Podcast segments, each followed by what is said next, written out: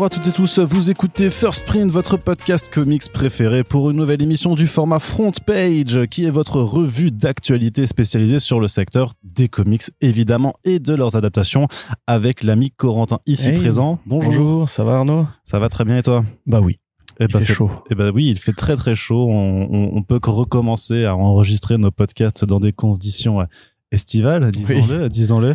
Et donc, Balnéaire même. big up à tous celles et ceux euh, qui doivent subir euh, des coups de chaleur. Mais heureusement, on est là avec un podcast rafraîchissant, euh, enthousiasmant, qui va vous apporter euh, plein de belles choses et notamment ben euh, des, de l'actu, du débrief de l'actu euh, des comics parce qu'il s'est passé vraiment pas mal de choses et pour une fois aussi beaucoup du côté des adaptations. Alors heureusement, j'ai fait un programme où Corentin, je t'épargne le débrief des trailers de jeux vidéo puisque je pense à toi et je sais que tu n'aimes pas parler de jeux vidéo et du coup, on va commencer tout de suite avec la partie comics. Et je vais faire juste un tout petit point, comme d'habitude. Vous le savez, j'aime bien vous parler des euh, campagnes de financement participatif qui sont actuellement en cours à l'heure où on enregistre ce podcast. Et celle dont j'ai envie de vous parler aujourd'hui, euh, en fait, c'est le retour d'une campagne euh, dont on vous a déjà parlé quelque part, puisque Akilios, en fait, a lancé sa campagne Ulule pour le financement des dernières intégrales de la série Giant Days de John Allison, Max Sarin et... et pardon, et Lisa Tryman. Donc euh, Giant Days, on vous en a déjà parlé quand même pas mal de fois, que ce soit dans les front pages justement pour ces campagnes, que ce soit aussi dans les back issues, hein, puisqu'on vous avait parlé justement des premières intégrales quand elles étaient euh, quand elles étaient sorties, mais aussi on a eu le plaisir, et là je reflexe un petit peu, d'avoir John Allison, le créateur de Giant Days dans les Super Friends. Donc pour vous expliquer ce qu'est cette série dans laquelle on suit le quotidien de trois étudiantes à la fac, donc euh, Esther, Suzanne et Daisy, qui voilà en fait vivent leurs aventures entre les cours, les, les aléas amoureux, la vie politique de la fac, euh, tout ce genre de choses qui essaient simplement de bah, de vivre tranquillement leur vie. C'est une série qui est superbement illustrée parce que Max Sarin et, et Lisa Tryman elles ont ce style assez proche de l'animation, un, un trait qu'on pourrait euh, vulgairement dire si on s'amuse à genrer les traits que c'est un peu euh, girly, mais euh, je n'aime pas du tout cette appellation parce qu'elle veut, elle veut tout et rien dire. Mais voilà, vous vous savez que c'est euh, une, BD donc euh, qui est dans la comédie, un petit peu de romance, euh, un petit peu de tranche de vie. C'était vraiment une très très chouette euh, bande dessinée qui a d'ailleurs euh, eu euh, plusieurs Eisner Awards, hein, qui a été récompensée à, de multiples reprises. Et donc euh, en plus les intégrales de Aquilos, il faut le dire aussi, il y a un super travail qui est fait euh, d'un point de vue euh, fabrication. Ce sont de beaux livres-objets avec cette couverture là qui est un peu en simili, enfin en toile, quelque chose comme ça. Donc voilà, ce sont de très beaux bouquins. La campagne elle est en cours ce mois-ci chez Ulule et donc vous pouvez participer et même vous procurer les premières intégrales si vous voulez rattraper votre retard. Il y a même le premier tome qui est proposé en format numérique à seulement 10 euros si jamais vous voulez juste tester la série avant euh, de euh, vous euh, engager sur le reste. Donc allez-y, le lien est dans la description du podcast. Vous cliquez sur la news en question et puis vous tomberez dessus. Autre autre campagne aussi, je fais juste un petit big up à nos copains et surtout à Thomas Mourier de Bubble puisqu'il fait aussi une campagne en ce moment pour financer en fait la sortie de trois bouquins sur la bande dessinée. En fait, Thomas avait fait en 2018 ou 2019 déjà un énorme bouquin qui s'appelle Panorama de la bande dessinée. Enfin voilà pour aborder en fait tout ce qui se fait dans le 9e art, que ce soit franco-belge, comics et manga. Et en fait là, il est en train de faire trois nouveaux ouvrages. Alors c'est euh, en fait une collection Panorama maintenant que ça s'appelle et euh, c'est pour aborder trois types de euh, bandes dessinées différentes. Alors ça, ça donc il y a alors il y a donc la, la collection s'appelle 9e art panorama et donc il y a trois ouvrages. Il y a un panorama en fait sur la bande dessinée jeunesse, un autre sur la bande dessinée asiatique. Donc euh, forcément on va parler de manga dedans, mais pas que. Hein, c'est aussi euh, c'est vraiment la bande dessinée asiatique sous toutes ses formes, en partant aussi du côté de la Corée par exemple, de la Chine ou des Philippines. Et aussi euh, ça c'est pour nos amis les petits coquinous, un panorama de la bande dessinée érotique. Et donc bien entendu. Petit coquinou. Oui, non, mais voilà, mais par contre, c'est voilà, c'est. c'est un art aussi, hein, la bande dessinée érotique. Non, mais justement, justement, justement, on est, je, je, je fais ce petit co- commentaire, hein, mais c'est pour, pour rigoler, mais en fait, c'est quand même un travail qui est, qui est très sérieux pour vraiment aborder. Voilà, on n'est pas là pour parler de, de, de gros hentai dégueulasses euh, et des euh, trois volumes de euh, Ma sœur est une experte en fellation, mais bien de bande dessinée. C'est une vraie BD, ça existe sais, je vraiment. sais, je sais. mais voilà, vraiment de bande dessinée érotique, puisque voilà, il y a, il y a, il y a de, mul- de multiples formes, de multiples façons de faire. Et ce qui est bien, en fait, c'est que euh, Thomas, pour le coup, va pas écrire ces, ces bouquins tout seul. En fait, il réunit à chaque fois trois co-auteurs et ben pas des moindres, hein, puisque donc pour le panorama pardon de la bande dessinée érotique, c'est avec Vincent Brunner, donc qui est journaliste notamment au Figaro et aux Inrock, qui dans les sections culturelles qui qui s'en occupe.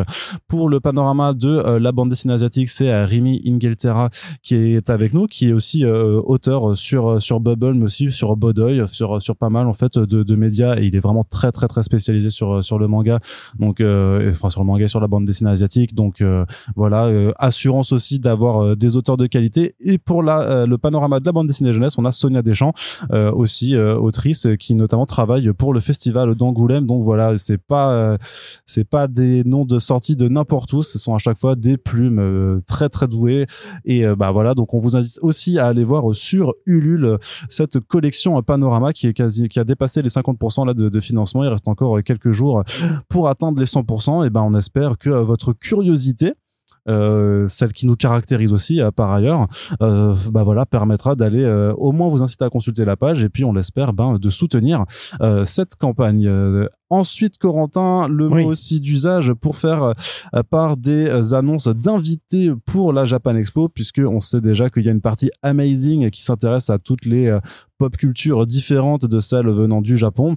Et donc, euh, il y a plusieurs euh, éditeurs de comics qui seront présents euh, pour présenter à la fois des nouveautés, mais aussi ramener des équipes créatives. Alors 404 Comics, on vous avait déjà dit qu'ils étaient présents, et donc on a la confirmation en fait de deux de leurs invités qui en fait vont qui signent en fait la, la première création originale de 404 Comics. Donc ça s'appelle Mundus.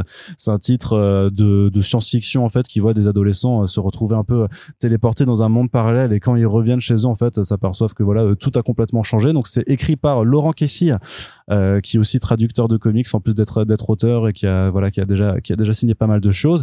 Et Oriol Reg, qui est un dessinateur alors qui nous vient euh, d'Espagne Pagne, je crois, euh, qui s'occupe des dessins. Donc le titre sera disponible en avant-première, euh, euh voilà, sur le stand de la de la Japan Expo. Et bah forcément, ce sera super intéressant d'aller les rencontrer tous les deux pour faire un petit Super Friends. Vous vous en doutez bien. De toute façon, dès qu'il y a des gens qui se déplacent dans le coin, nous on est là avec nos micros, on les attend, ouais. guet-apens, puis on sort, on fait ah Super Friends. Même quand il faut pas de comics, hein. c'est Arnaud dans la rue, il voit un mec qui passe, ah Super Friends. Ouais, c'est qui se déplace en fait. Est-ce que tu veux pas faire un Super Friends avec moi, s'il te plaît? Son kebabier en a marre d'ailleurs. Hein. C'est bientôt d'ailleurs le kebabier en podcast. Ouais, pas pourquoi pas, mais pourquoi pas. Il y a des choses à dire sur le métier de kebabier aussi.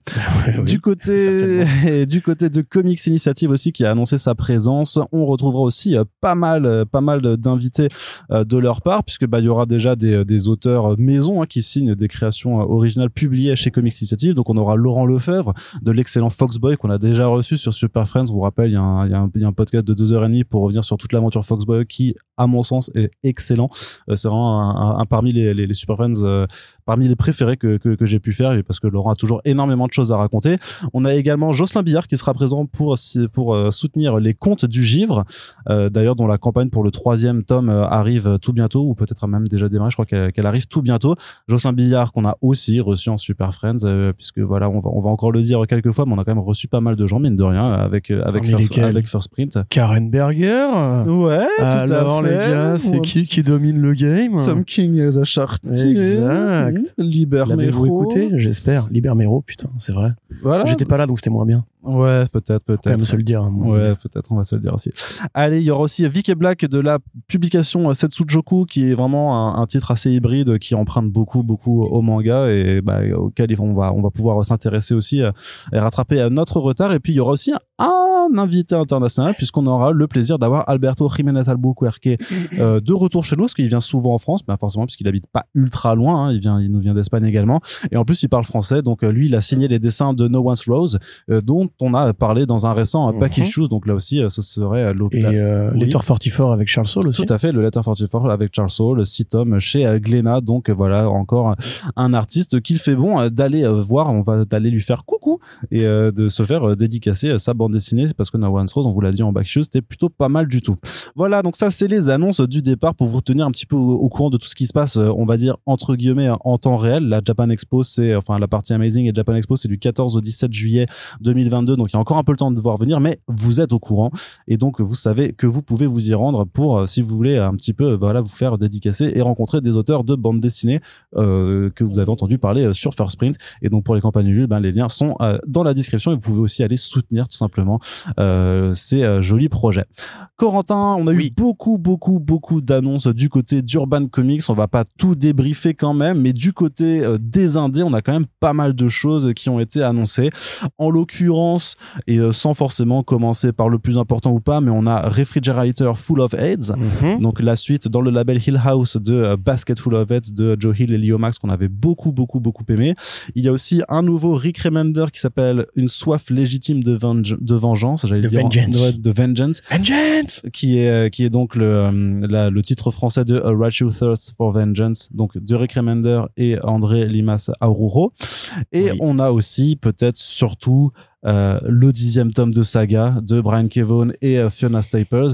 Et je suis inclus quand même parce que c'est dans du Black Label, mais c'est du titre d'auteur forcément. C'est le Catwoman Lonely City de Cliff Chung. Donc voilà, donc au moins quatre albums sur lesquels euh, il faudra porter toute son attention puisqu'on est quand même sur sur du pas mal quoi, sur du pas mal et sur même du très très bien par moment. Ouais, bah alors dans l'ordre réfrigérateur effectivement c'est la suite, mais ce n'est plus Joe Hill et Leo Max, c'est Rio Yowers et Tom Fowler. Donc Tom Fowler, on en a déjà parlé notamment dans Quantum and Woody. Euh, c'est une bonne BD effectivement qui est un peu plus légère, un peu moins anxiogène et un peu moins euh, un peu moins horreur la Joe Hill, j'ai envie de dire parce que on, avait, on en avait parlé quand on avait abordé le volume. Chez Joe Hill, il y a un peu ce côté presque méta-parodique des écrits de Stephen King puisqu'il fait toujours un truc qui ressemble à son père mais qui va toujours détourner un peu pour euh, évoquer d'autres aspects de, du, du, fond humain, on va dire, comme dans Horns par exemple, qui commence comme un film d'horreur, en fait devient une comédie noire et une romance, etc. C'était pareil pour Basketful. Là, on est plus sur un film d'action horrifique. Ça se passe toujours à Brody Island. La hache est retrouvée par un couple poursuivi par des bikers. La fameuse hache que quand tu coupes la tête de quelqu'un, elle continue de parler après. Ça. Et ça marche aussi pour les animaux puisqu'il y a un requin euh, qui est une hmm. scène assez, assez jolie d'ailleurs. C'est plutôt bien illustré, c'est bien narré, c'est effectivement quand même plus euh, en fait, c'est plutôt la réponse justement aux suites euh, de grands chefs-d'œuvre du cinéma d'horreur qui souvent sont un peu plus débiles, euh, mise en abîme justement dans cette suite-là. Euh, Catwoman Lonely City, c'est excellent, c'est le Dark Knight Returns de Catwoman, euh, en peut-être un peu moins désespéré quand même. Catwoman sort de prison après dix ans, après une nuit d'horreur qui a vu la plupart des membres de la Bat Family euh, mourir. Harvey Dent est devenu maire et comme dans toutes les dystopies gothamiennes, euh, il dirige la ville d'une main de fer avec des robots, des policiers Bad Cops. voilà, donc elle va mener une sorte de dernière aventure, pardon, de dernier casse. C'est vraiment très bien. C'est Cliff Chung donc de Wonder Woman euh, et de Paper Girls, excellent dessinateur et excellent être humain en demeurant. Qu'est-ce qu'on avait dit d'autre? Saga qui revient. Bon bah voilà, là c'est pas forcément un truc qu'on a besoin de débriefer 10 ans. Vous savez ce qui s'est passé à la fin du tome 9 pendant pendant 10 ans. Un tome par année. Du ah, d'accord, ok. C'est bon, parti. Allez, hop. Allez, on se retrouve en de podcast, tu vois. Euh, donc pour résumer, voilà, euh, Brian Kevon avait prévu effectivement de faire une pause après le numéro 54 qui se finissait sur un gros cliffhanger que je vais vous divulgacher immédiatement. Attention, non, je rigole. Et euh, faut pas faire ça. Mais non, faut pas faire ça. Et donc ils sont revenus l'année dernière avec Fiona Staples et bah Urban Comics évidemment prend la suite de, de la de la de la saga, j'ai envie de dire. C'est toujours aussi bien. C'est il y a un vrai petit bond temporel. Il y a un nouveau statu quo qui est posé. C'est la deuxième partie de la grande histoire qui durera 108 numéros. Ah, hein. enfin, en tout, ça, c'est 54 autres numéros normalement de prévu. Donc là, c'est vraiment la deuxième moitié, on va dire, euh, de, de tout ce qui était prévu au départ. Euh, et enfin, le dernier, j'ai oublié, oui, euh, soif, une soif légitime, de, vengeance. Euh, très beau jeu de traduction, parce qu'effectivement, Rightful Thirst for Vengeance, c'est pas forcément très évident à, à adapter. Mm. C'est l'histoire de Sony qui est un, on va dire, pour pas vous spoiler, il fraye avec des milieux un peu louches de tueurs à gages, un peu comme Barry, de la série Barry. Il va un jour, comme dans Bittersweet Life, tomber sur une, une commande, on va dire, qu'il ne peut pas honorer et va décider de protéger la, la cible. Ça va beaucoup plus loin ensuite. C'est très violent, c'est très angoissé. C'est une BD assez particulière, tout en contemplation, tout en ambiance. C'est pas la BD avec le plus de dialogue de Rick Remender, hein, mais c'est très bien dessiné. André Lima Rojo qui avait aussi fait Generation Gone, euh, édité chez iComics en France. Extraordinaire dessinateur qui, pareil, on pourrait le rapprocher un petit peu de euh, Frank Whiteley. Euh, voilà, c'est génial. Euh, tout, tout, tout, ce qui a été cité là est bon à prendre, au moins par curiosité. Évidemment, saga, il faut tout lire maintenant. On rappelle qu'Urban fait une offre euh, découverte des deux premiers tomes à 10 euros chacun en pack, donc 20 euros pour les deux. Si vous voulez vous y mettre, il Ils la faut font déjà vous y mettre. Euh, c'est pour le mois de juillet, je crois. Pour le mois de juillet, d'accord. Il me semble. Vérifiez sur euh, sur le site d'Urban. Euh, donc oui, voilà, c'est effectivement un, un truc qu'il faut découvrir maintenant, parce que voilà, maintenant il y a plus d'excuses en mode genre j'attendrai que ça reprenne, etc. Parce que voilà, on rappelle, euh, Saga, c'est plus de 10 Eisner Awards en 4 ans, euh, c'est la série qui a été récompensée chaque fois en meilleure série régulière, meilleure nouvelle série, meilleur artiste, meilleur cover artiste et compagnie et compagnie. Euh, Rick Remender qui continue à créer, c'est génial. On rappelle que Scumbag est arrivé récemment en VF aussi. Qu'on en parle. Et euh, bah voilà, euh, Joe Hill, j'aime bien. Enfin, il a aussi toujours aussi bien. Et euh, bah voilà, j'ai envie de dire qu'Urban Comics et en indé fait toujours de très bonnes choses. Très bien. Et justement, du côté de- des rééditions du programme, il y a quand même aussi le format urban qui, en fait, est en train de, euh, de devenir un peu le, format de réédition de luxe, en fait, pour les intégrales de, de, de séries indé. Et bah, forcément, ça fait quand même plutôt plaisir puisque les titres qui ont été annoncés, euh, parmi les titres qui ont été annoncés, qui reviennent dans le grand format urban, donc qui se rapproche un petit peu du franco-belge, comme on vous l'a dit, euh, c'est euh, d'une part Day Tripper. De, tu veux un peu nous dire? Oui, Fabio Moon, Gabriel Bas, c'est l'histoire de Brass, euh, un journaliste de la chronique funéraire de, de sa ville de Sao Paulo, euh, qui, enfin chronique funéraire, comment on dit? Si, c'est ça, la nécrologie. Enfin, il annonce les morts, on va dire, qui va un peu imaginer euh, qu'est-ce qu'aurait pu être ses vies. Enfin, c'est un peu une exploration de tous les de, tout- de tous les possibles, de rêverie en fait, de ce- comment aurait pu se décider son destin à tel moment, à tel moment, à tel moment, de l'image de son père. C'est inspiré évidemment par la vie de Moon et Ba, comme tout ce que font Gab- Fabio Moon et Gabriel Bas d'ailleurs. Et c'est un des bouquins préférés de Urban Comics, de François Hercouet déjà. Il a été réédité à maintes et maintes reprises. Euh, moi, j'admets, je vais pas le reprendre juste parce qu'il est standard urban. Mais si vous ne l'avez pas découvert, évidemment, c'est encore une fois un chef-d'œuvre et un truc qu'il est bon euh, d'avoir lu.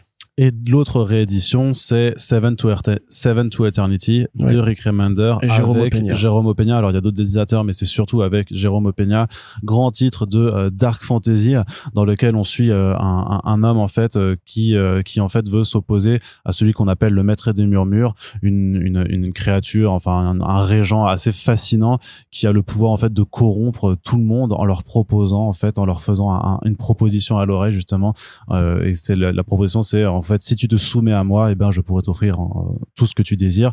Et donc bah on va suivre comment euh, comment ce, ce bonhomme va vouloir euh, s'opposer à lui, essayer de, de, de le descendre, puis le capturer, et puis ça va partir très très loin. C'est absolument génial, je trouve. Il faudrait que, que, que je finisse d'ailleurs, parce que j'ai- pas fini avec le, le- les, les derniers tomes qui viennent de paraître dans l'édition hein, normale de, de Urban, mais euh, c'est hyper prenant, c'est très politisé dans le discours, et il y a un imaginaire qui est absolument euh, gigantesque, notamment quand c'est Jérôme Opeña qui dessine. C'est pour ça que le format Urban, par contre, les très grandes planches de Opeña, ça va être euh, le feu sur vos euh, cataractes.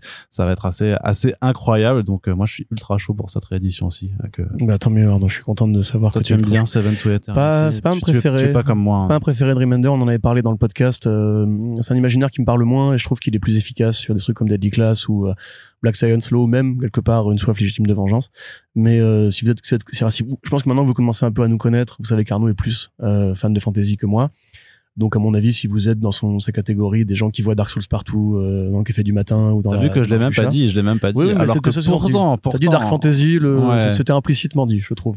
Mais vas-y, mais dis-le si tu veux. hein. c'est il y a, y a- y a Voilà, du Dark Souls voilà, dans. euh, Donc voilà, si vous êtes comme Arnaud, c'est-à-dire un fou, euh, n'hésitez pas à vous jeter sur euh, Seven to Eternity. Sachant qu'effectivement, le format urban qui est quand même un, un bon standard d'édition. Moi, j'étais ravi de voir les Lestar débarquer dans ce standard-là et pas dans les plus petits formats comics. Donc oui, euh, bah, j'espère limite qu'il y aura d'autres. Qu'ils ont déjà annoncé aussi pour Deadly Class, justement. Ouais. Et pour Descender, euh, deux BD magnifiques de Wes Craig et Sanders, c'est même déjà sorti le premier Ouais, tome. bah voilà, ça c'est les trucs qui vont vraiment qui vont profiter d'avoir des très grandes planches euh, parce que c'est quand même très très beau. Très très beau. Et il y a aussi le East of West hein, d'ailleurs qui est disponible en intégrale Ouais. complète maintenant, trois tomes dans, ce, dans cet énorme format qui, je trouve, a vraiment apporte un, un vrai plaisir de lecture. Voilà, on est complètement corrompu. On, Dragota, a- pas non plus un. on devrait enfant, complètement demander des sous à Urban pour faire ce genre de commentaires élogieux, euh, puisqu'on est acquis à cette cause. Pour en envoyer spontanément. euh, tout à fait. Les gars, si hein, le Allez. loyer tombe bientôt là. euh, Corentin, une petite sortie aussi que j'avais envie de chroniquer et on fait un big up à l'ami Fabrice qui travaille justement chez Fluide Glacial puisque vous le savez, euh, alors enfin non vous le savez peut-être pas, mais de- du côté de Fluide Glacial il y a un passif avec les super héros, euh, notamment avec euh, le célèbre super super Dupont euh, qui avait été même une fois dessiné de donc de Gottlieb qui avait été dessiné par par Neil Adams. Et en fait ben de temps en temps Fluide Glacial aime bien euh, s'essayer aux super héros alors c'était en 2019 où ils avaient sorti justement un, un hors série spécial super-héros avec des justement des réimpressions de, vieilles histoires sur sur ces thématiques et aussi des, inédits. Et en fait là, c'est un album de bande dessinée donc assez assez traditionnel dans le format hein, puisque c'est 54 pages ou 56 pages, quelque chose comme ça. Et ça s'appelle Super Vilain. Et de quoi ça parle? Eh bien, ça parle tout simplement d'adolescents dans un lycée qui ont des pouvoirs, mais un peu comme dans l'Enfeuse de 3, ben c'est des pouvoirs qui sont pas forcément utiles à, chaque fois. Donc il y en a un, il y en a une. Enfin donc on s'intéresse à Sandra, Wilma et Hugo. Et euh, Sandra, ben en fait par la pensée, elle peut te faire euh, chier mais littéralement. C'est-à-dire que si tu l'emmerdes trop c'est vachement utile. si tu l'emmerdes trop c'est toi qui vas être très très emmerdé euh, dans ton caleçon. Il y a il y a Wilma qui elle peut brouiller les ondes et l'autre peut provoquer le désir sur commande. Ça c'est quand même plutôt pas mal je pense. Clairement il je sais pas c'est une meuf qui est sexy de base ou non c'est Hugo c'est Hugo, ah c'est Hugo. C'est Hugo bah et mais il, a, le même pouvoir hein. c'est un pouvoir que qu'il ne faudrait pas me donner mais clairement. Non. Parce que sinon je, je confirme. je vous ferai tous faire des galipettes je confirme. pour un oui ou pour un non. Et mais peut-être que le monde s'en avec toi mieux mais pas que avec moi. Bah non bah non Arnaud. Bah non bah non. dire ça je serais pas je suis pas égoïste hein, tu sais. Moi, je pourrais faire ça coupler Zemmour et moi, je vais pas finir ma phrase. Ouais, c'est ça. Oui. et donc, en fait, donc, ils sont dans un lycée, ils ont ces pouvoirs de merde, donc c'est plutôt pratique pour essayer un peu de foutre le bordel et tout ça en salle de cours et tout ça. Mais quand il y a des vrais problèmes qui demandent parfois de sauver des gens et d'avoir un petit peu des responsabilités, ça va être un petit peu plus compliqué. Donc ça s'appelle Super Vilain. Ce que j'aime bien, c'est leur tagline, leur tagline sur l'album qui, qui, qui dit un pouvoir de merde implique de grandes conneries. Donc on est dans la déconne. Il y a un esprit un peu euh, provoque, euh, alors dans l'esprit marketing à la The Boys, mais quand même en moins trash et tout ça. Ah. Mais c'est un petit peu trash. Il y a aussi de l'humour un petit peu potache. Ah, flûte glaciale, façon hein. voilà, façon flûte glaciale si vous connaissez. euh. Mais ce qui est bien, c'est qu'ils essaient quand même de se renouveler aussi, de de pas juste rester dans dans dans, dans justement dans, dans trop dans l'humour euh, potache. Donc donc c'est écrit par euh, alors c'est c'est une création de Morgan Tanko et de Philippe Pelaez et Philippe Pelaez qui avait déjà signé Alter chez Dracou euh, donc la collection euh, fantasy euh, de, de chez Bamboo Édition euh, qui, qui est chapeautée par Arlarstone donc euh, quand même deux, euh, deux bonhommes qui ont déjà un sacré euh, background en fait dans le milieu de la bande dessinée. Ils Qui ont déjà... Qui t'as dit? Philippe Pelaez Non, non, le qui est chapeauté par. ah euh, Arleston. Ah, ok, pardon.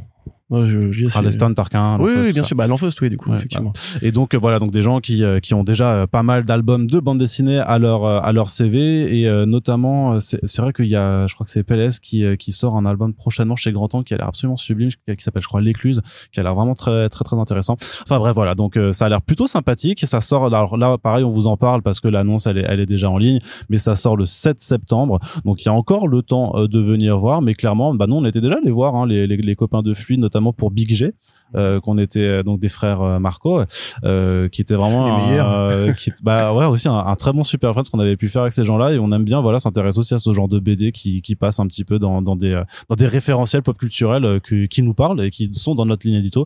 Donc pareil, on vous invite comme toujours à faire preuve de curiosité et d'aller jeter un œil de toute façon à tout ce tout ce dont on vous parle, vous savez, vous cherchez les termes sur comicsblog.fr, il y a les news liées, tout ça, vous pouvez voir des images, des previews et tout ça.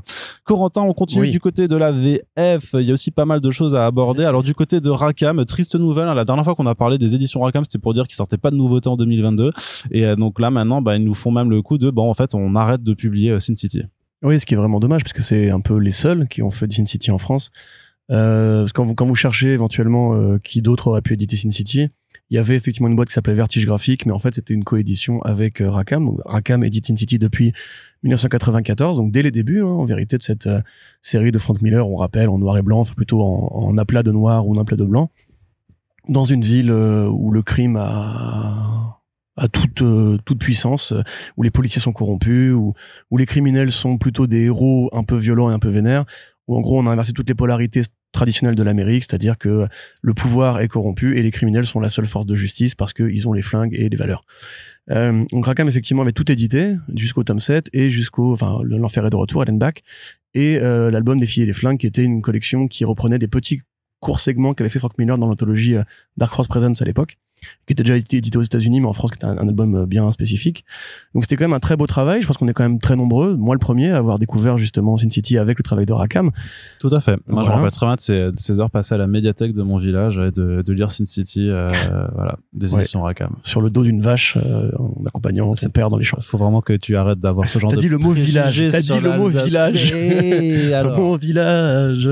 Pardon. Donc, euh, pareil, tu sais, les grosses intégrales, euh, enfin les grosses intégrales, les volumes intégrales avec les, cou- les cou- les couvertures blanches justement, qui étaient très beaux aussi. Ils ont vraiment très bien rendu justice au style de Frank Miller. et puis c'était quand même une grosse une grosse propriété quoi.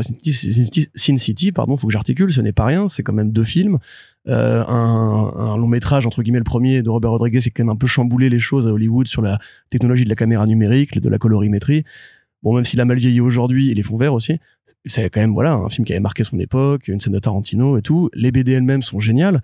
Enfin, pour la plupart, il y a quand même quelques ratés dans le tas, mais c'est un peu la dernière grande saga de Frank Miller si on fait exception de ce qui va être de l'ordre du DK-SA et du DK Golden Child et du, du, DK3, parce que c'est quand même moins apprécié, je trouve, en tout cas parmi les fans de Frank Miller. Et même la BD elle-même, enfin, je dis, moi, c'est quand j'ai vraiment découvert le film Sin City, j'ai été en médiathèque, pareil comme toi, dans mon village, Ivry-sur-Seine. Euh, et j'ai trouvé le tome et c'est même comme ça qu'après j'ai commencé après à lire Moore parce que j'ai lu le, le, d'à côté après dans les M après Miller il y avait Moore donc euh, c'est une BD qui est importante pour moi et ce que faisait Rakam était très très intéressant.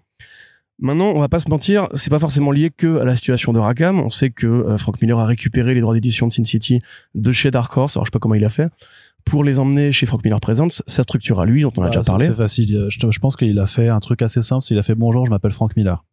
Oui, probablement. C'est vrai qu'on n'a pas tous ce pouvoir-là. J'aimerais bien avoir ce pouvoir-là, moi, des fois aussi. Hein, mais... Euh. Ouais, mais dans ce cas, tu serais dans une chaise roulante. Ouais, il y a des responsabilités aussi qui vont avec. Donc, euh, tout ça pour dire que... J'ai pas vu, j'ai pas relevé ta blague euh, euh, validiste. Donc... Donc, pour résumer, effectivement, Frank Miller va se mettre en indépendant. Il a monté sa boîte pour faire des NFT et détruire la planète. Euh, ce qui fait que a priori Dark Horse ne peut plus négocier les droits qu'ils avaient avec Rakam, j'imagine en tout cas que ça marche comme ça, de la même façon qu'on peut s'imaginer que d'autres pays qui éditent Sin City vont devoir passer la main, il faudrait qu'on regarde ce qui se passe en Espagne ou au Portugal par exemple, ou dans les pays anglophones euh, en dehors des États-Unis. Mais moi j'imagine assez bien que Frank Miller, qui maintenant ne se cache pas qu'il est intéressé par l'argent, ira euh, draguer un éditeur avec un plus gros chéquier parce que ça reste quand même une grosse propriété Sin City. Ouais, et pourtant Dark Horse ils ont été rachetés par Embracer donc euh, la thune il y en a aussi techniquement quoi mais Oui, mais lui il veut le faire ça en, en, indépendant. Je parle tu vois, j'imagine bien qu'ils iraient voir Delcourt ou ou Panini, enfin une boîte qui a un plus gros chéquier que Rakam quand même qui est effectivement comme on l'a dit une petite structure, c'est déjà dingue qu'ils aient réussi à garder Sin City euh, au pinacle des films et justement bah, de tout ce côté un peu transmédia qu'il y avait à l'époque. donc moi si je veux je suis triste mais en même temps, je me dis qu'on a tous acheté ces bouquins-là. Enfin, qui n'a pas acheté Sin City? Déjà au moins une fois euh, C'est les bouquins qu'on croisait tous à Gibert quand on allait euh, à Place Saint-Michel. Tu vois, c'est tout le monde a vu au moins Sin City dans sa vie. Donc euh, quelque part, j'espère aussi que Frank Miller sera pas non plus trop gourmand à l'avenir, et que ça va pas détériorer la qualité des bouquins qu'on avait. Ça peut être être l'occasion de nouvelles traductions parce que c'est vrai qu'elles sont un peu euh, particulières les traductions de Chirac. Moi, je les adore, hein, mais il y a vraiment un vocabulaire argotique extrêmement désuet où tu sais Marv disait c'est c'est nanan. C'était le terme qu'il utilisait pour dire c'est marrant. C'était c'est nanan. Et apparemment, c'est un truc qui veut dire en argot, euh, c'est rigolo. Euh, donc, faudra voir effectivement si ce sera l'occasion de poser un petit coup de jeune ou un petit coup de neuf sur Sin City, parce que si c'est juste pour rééditer ce qu'avait fait Rakam chez un autre éditeur, moi, ça m'intéresse très peu. Et je trouve ça assez triste pour la situation des petites boîtes comme ça, qui déjà sont atteintes par la crise du papier par la concurrence sur le marché de la BD où justement les chéquiers prennent du poids et où les petites euh, compagnies n'ont pas forcément les moyens de lutter. Et puis surtout, je trouve ça triste parce que bah voilà, c'est des BD auxquels je tiens. Ouais. Tout simplement. Très bien. Et autre nouvelle aussi. Tu rigoles Non, non, non, je rigole pas du tout. Et autre nouvelle super intéressante, et c'est marrant parce qu'on parlait de ce personnage il y a pas si longtemps dans un Back Issues VF euh, à, propos de crossover de Donny Cates. C'est Huggin Emenin qui prépare une intégrale du Madman de Michael Red. Corentin. Oui, c'est moi. Et Madman, du coup, il faut que j'en parle, c'est ça? Tout à fait, parce que moi je ne connais pas. Hein. Je, je, je, je, je, je, vais être, euh, je fais faire, je vais faire pense preuve d'honnêteté. Euh, tu n'es pas tout seul. Je n'ai pas lu. Euh, bah, Madman, ça a jamais été édité en France de toute façon, donc euh, de base, il y a très peu de gens qui connaissent en dehors des lecteurs VO. Et même au sein des lecteurs VO, c'est pas la propriété sur laquelle tu te diriges en premier. On va dire que t'as plus de facilité à aller vers un Hellboy ou vers un Spawn qui ont été créés à la même période que vers Madman. Donc effectivement, c'est le personnage qui apparaît en 90 chez Caliber dans Graphic Music, une, une, anthologie qui parlait un peu de musique et de super-héros de Michael Red. Michael Red, artiste, euh, artiste de génie, euh, qui s'inspire énormément des couvertures et de l'iconographie des années 60, euh, du pop art aussi notamment. À l'époque, son style n'était pas encore finalisé. Il dessinait un peu à la Brennan McCarthy, pour ceux qui voient. Euh, c'était très beau déjà à l'époque, hein, un travail de couleur était extraordinaire. Et il a créé Madman, donc qui est un super héros, on va dire, qui s'appelle Frank Einstein, donc jeu de mots sur Frankenstein et sur les deux prénoms, enfin le prénom et le nom de famille de ceux qui ont inspiré son créateur, puisque euh, il a été créé par un scientifique qui était fan de Frank Sinatra et d'Albert Einstein. Voilà, jeu de mots. Euh, pour ceux qui voient l'univers de Michael Red, pour ceux qui ont lu Forager, pour ceux qui ont lu X-Ray Robot ou même Ecstatics hein, avec Peter Milligan, euh, c'est de toute façon un univers qui est très absurde très bariolé, très coloré, où tout peut se passer. Le personnage lui-même a des pouvoirs, qui sont, on va dire, assez fluctuants. Généralement, il est surtout très acrobatique. Euh, il a un don pour l'empathie, un petit pouvoir de préscience, euh, voilà. Et il vit effectivement tout un tas de rencontres avec euh, avec des beatniks. Beaucoup, il y a beaucoup de beatniks. il y a aussi voilà des allégories un peu sur, on va dire le fascisme ou le conservatisme, ou généralement en fait tout ce qui est un peu trop normé par rapport à l'imaginaire de ce mec qui est extrêmement exponentiel. Donc, euh, Money avait déjà édité l'album Bowie, qui était réalisé par Michael Red. Du coup, c'est pour ça qu'a priori, ils ont dû se dire que c'était le moment un peu d'attaquer Madman. Et ils font un truc assez ambitieux puisque c'est 12 volumes hein, quand même, euh, alors leur anthologie, ce qu'ils ont préféré, leur anthologie, leur intégrale qu'ils ont prévu de faire. Donc 12 volumes, c'est pas rien pour un personnage qui est quand même, on le rappelle, pas très connu. Il faudra voir les tirages, il faudra voir comment ça leur a coûté surtout. Euh, aux États-Unis, je crois que c'est plus Dark Horse qui a la licence, c'est Image Comics. Mais effectivement, comme tu le rappelles, Madman est présent dans Crossover et pas que, il est présent aussi dans Invincible. Mm. Il a des petits caméos dans les films de Kevin Smith. C'est considéré un peu comme une icône du comics underground pour le trait de Michael Red. Et parce que justement, il est, enfin, c'est des histoires extraordinaires qui sont toujours très bien narrées, qui sont toujours très, très agréables à suivre, mais c'est très peu connu, même aux États-Unis. C'est-à-dire que Madman, c'est un truc de connaisseur, c'est un truc de chineur de BD, euh, de chineur de BD bizarre, on va dire. Donc, tel quel, effectivement, je pense qu'ils prennent un risque à faire ça, mais quelque part, euh, si personne ne prenait des risques, on n'aurait pas de, d'intéressant en France.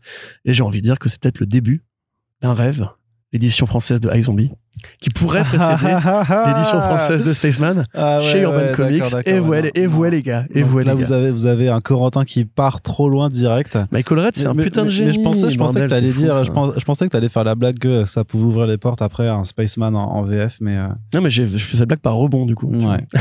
Allez, rebondis. je ne rêve pas trop grand. c'est ça.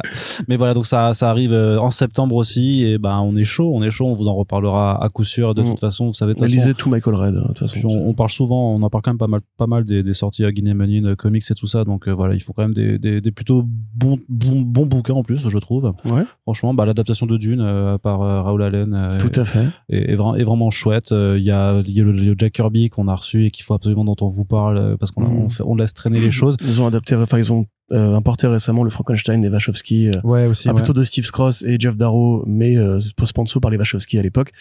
et puis, qu'est-ce que j'oublie? Non, non, mais voilà, c'est pour, dire qu'ils font des choix vraiment intéressants en fait dans, dans leur publication et que bah j'ai envie de dire, ça va être la cinquième fois que je dis qu'on va appeler à votre curiosité euh, pour aller euh, vous en renseigner sur ce genre de choses. Blablabla. De toute façon, là, il faut être curieux. Hein, si, euh, ouais. C'est pas un truc que vous allez lire. Si, il y a un album de Madman qui est sorti en France, qui était le crossover avec Superman euh, Hullabaloo, qui était édité sous, je sais pas, c'est une toute petite boîte en 2008, donc il y a 14 ans. Donc vraiment, c'est un personnage que vous, ne pouvez pas connaître à part si vous avez lu Crossover. Peut-être que c'est croisé, hein. peut-être que justement ils ont vu qu'Urban allait ramener Crossover. Ils sont bah, techniquement, les deux sont dans les mêmes, euh, ils sont dans les mêmes lots. C'est média participation, donc peut-être qu'il y a effectivement, ils ont vu, euh, il y a des, des euh, des accointances de catalogue où ils disent ah bah mmh. peut-être que mais du coup je pense pas parce que je crois pas qu'ils soient non je pense pas non plus mais du coup comme ça, ça, ça tombe bien entre guillemets donc commencez par crossover qui déjà vous donnera envie de lire Paybacks enfin Paybacks pardon donc commencez par crossover et peut-être vous serez un peu plus intéressé par l'idée de qui est ce monsieur avec un, point d'interrogation un point d'exclamation pardon sur son torse voilà. Allez, quand on passe du côté de la VO, il y a pas mal d'acteurs là qui se lancent dans les comics. Hein. On en a vu pas mal le faire. Alors forcément, celui qui a eu le plus euh, de visibilité, c'était euh, Keanu Reeves avec euh, Berserker, euh, qui d'ailleurs est sorti le premier tome en VF du coup chez ah euh, je crois bah je crois ça, on en a bien. on en a même pas parlé. Je suis content. C'est pas bien parce que c'est pas ouf en fait. ouais mais c'était ça, aurait été bien quand même de, de revenir sur sur ce premier tome quoi. Eh ben notons-le bah chose VF allez hop euh, oui, très bien, notons-le. Donc, qu'est-ce que je veux dire? Oui, euh, que parmi tous ces acteurs, eh ben, il y a Patton Oswalt. Donc, Patton Oswalt euh, qui a donné sa voix à Modoc dans la série d'animation hein, du même nom. Patton Oswalt qui donnait sa voix à Happy dans l'adaptation des comics de Grant Morrison. Qui donnera bientôt sa voix au corbeau Matt dans la série The Sandman, parce qu'il est dans toutes les adaptations de comics, partout, tout le temps. C'est parce que c'est un grand fan de comics, et donc il va se lancer dans un comics de super-héros chez Dark Horse qui s'appelle Minor Threats. Ouais. Euh, alors effectivement, c'est intéressant parce que en fait, Patton Oswalt, on pourrait se dire qu'il aurait été un peu euh, déçu de l'annulation de Modoc, qui est un projet passion pour lui. Euh, et en fait, pas du tout. Enfin, si, j'imagine qu'il est déçu, mais l'idée pour lui, je pense, c'était plus de mettre le pied dans la porte de lecture de comics, puisque à l'époque où ils ont lancé la série Modoc, ils avaient prévu une mini-série euh, sur justement le personnage de Modoc, écrite par Oswald, et qui, bah, a priori, devait un petit peu servir de, comment dirais-je, de capitalisation sur un gros nom, puisque même si tout le monde n'est pas fan de Patton Oswalt, ça reste un grand nom de la comédie aux États-Unis, qui a fait toutes les sitcoms que vous voulez, qui était dans Parks and Recreations, qui était Euh, peut-être pas dans New Girl, mais enfin qui a fait un caméo un peu partout. C'est vraiment un, un, acteur comique en plus que tout le monde connaît parce qu'il a un physique très particulier. Euh, donc il a écrit cette BD là qui euh, bah, après n'a pas donné suite. Il a fait un Black Hammer Vision avec euh, notamment bah, avec notre, notre, ami pardon Jeff Lemire. Et bah il s'est dit tant qu'à être là je vais essayer de faire un truc à moi. Donc il a pris ses potes euh, sous le bras. Donc les potes avec qui il a fait justement le comics Modoc et la série animée. Non pas la série animée parce que c'est l'artiste de la série du de la BD Modoc qui s'appelle Scott Hepburn. Et le son co-scénariste qui est Jordan Bloom. C'est qu'on avait vu dans euh, mais qui ressemble vachement à Jean Ralphio de euh, je sais pas pourquoi je dis ça. Mais mais grosso modo voilà ils vont faire une série originale chez Dark Horse qui sera un univers de super-héros un peu inspiré par M. Le maudit mais en version comique. C'est-à-dire qu'en fait il y a un Batman dans cet univers le Insomniac il y a un Joker qui est le sticker et euh, il y a un Robin qui est le Kid Dust. Voilà donc en fait le Joker va tuer Robin comme d'hab. Batman va péter un câble instaurer une dictature policière dans la ville ce qui fait que les petits truands les condiments king on va dire les les Kiteman euh, les les movie masters etc vont pas pouvoir agir enfin librement. Et donc ils vont se dire bah écoute euh, c'est nous qui allons l'attraper parce qu'on a des connaissances dans ces réseaux-là, on va se lancer à la poursuite du Joker et on va lui péter la gueule comme ça. Batman sera calmé on pourra reprendre nos petits larcins tranquilles, nos petits trucs de braqueur. Donc c'est vraiment une, un truc un peu comme un peu comme la série Rogues de euh, de euh, merde Williamson sur l'école bleue en fait de la super vilainie sur le côté les petits truands de bas quartier ceux qui sont pas forcément des vraies grosses menaces cosmiques ceux qui sont pas des némésis ceux qui sont pas les héros d'arc très très élaborés qui vont se fédérer pour essayer de rendre la justice comme la mafia qui traque le pédophile dans M. Le maudit. Donc euh, pourquoi pas, j'ai envie de te dire, les, graph... enfin, les dessins ont l'air très jolis, euh, il y a vraiment une allégorie assez évidente sur le monde de, de DC Comics, un peu à la The Boys aussi, puisqu'on imagine qu'on va parodier du super-héros, mais fait par un passionné de super-héros qui connaît son sujet. Dans les interviews, Oswald vraiment il peut te citer. Euh, tu vois, si, on s'éclate à dire que, que, euh, que, Iman Vellani est une vraie nerd euh, des, des adaptations de comics, enfin des comics pardon, et qu'elle connaît tout par cœur, etc. Patton Oswald c'est pareil, mais en pire parce que vraiment le gars il lit des comics depuis qu'il est gamin. Je pense que c'est vraiment un, truc qui fait par, plaisir parce qu'il n'a pas, pas besoin d'argent. Je le vois très mal lancer une adaptation dans la foulée. Euh, non, mais c'est cool en fait. Tu vois, dans, les projets justement par rapport à Wesley Snipes qui fait son crowdfunding pourri là pour la BD nulle, euh, ou euh, bah même Keanu Reeves quelque part parce que ça reste du John Wick immortel. C'est du John Wick cross the old guard quoi, on va dire. Et l'adaptation était signée tellement peu de temps après qu'on ne peut pas ne pas se dire qu'en fait c'était un peu prévu. Là, Oswald, je pense que c'est vraiment juste un passionné de BD qui veut se faire plaisir, euh, qui embarque ses potes avec lui. Et voilà, tant mieux. Moi, j'irai lire ça avec plaisir et je, j'espère qu'il sera aussi bon scénariste qu'il n'est acteur comique parce que moi, il m'a jamais vraiment déçu. Voilà. Et sinon, euh, on pourrait aussi citer David Duchovny qui lui se met à l'écriture de comics chez Dark Horse avec un roman graphique Kepler qui est une sorte de planète des singes un peu décalée. Voilà, c'est encore une fois un nouveau nom euh, talent d'Hollywood qui vient s'implanter chez nous. Euh, j'ai pas de grief envers David Duchovny que j'adore dans X-Files au demeurant et dans Californication, Hank Moody respect éternel, même si t'es un enfoiré et que t'avais un petit peu prévu le mouvement MeToo. Euh, c'est vraiment très particulier comme personnage. Euh, mais voilà, enfin c'est dans ce mouvement, je te dis, espèce de d'exil euh, des, des, grands noms d'Hollywood qui veulent faire de la BD pour se faire adapter, comme euh, Oscar Isaac, hein, qui va juste mettre son nom sur la copie. Oscar Isaac présente pour me dire qu'il écrit pas, qu'il dessine pas. Là, c'est l'inverse, tu vois. C'est vraiment, il s'investit à fond, il invente des personnages, il invente un univers. Moi, je suis chaud. À la Gérard Way, quoi. À la Gérard, ouais. Donc euh, bah c'est bien, que ça fait quand même pas mal de choses qui se passent du côté de, de Dark Horse. On se demandait euh, s'ils allaient survivre, euh, enfin comment ils allaient juste se, se rattraper après voilà la perte de pas mal de licences. Ben voilà, c'est en, en, allant signer des créations originales avec des grands noms devenus en dehors de la sphère pure du comic book.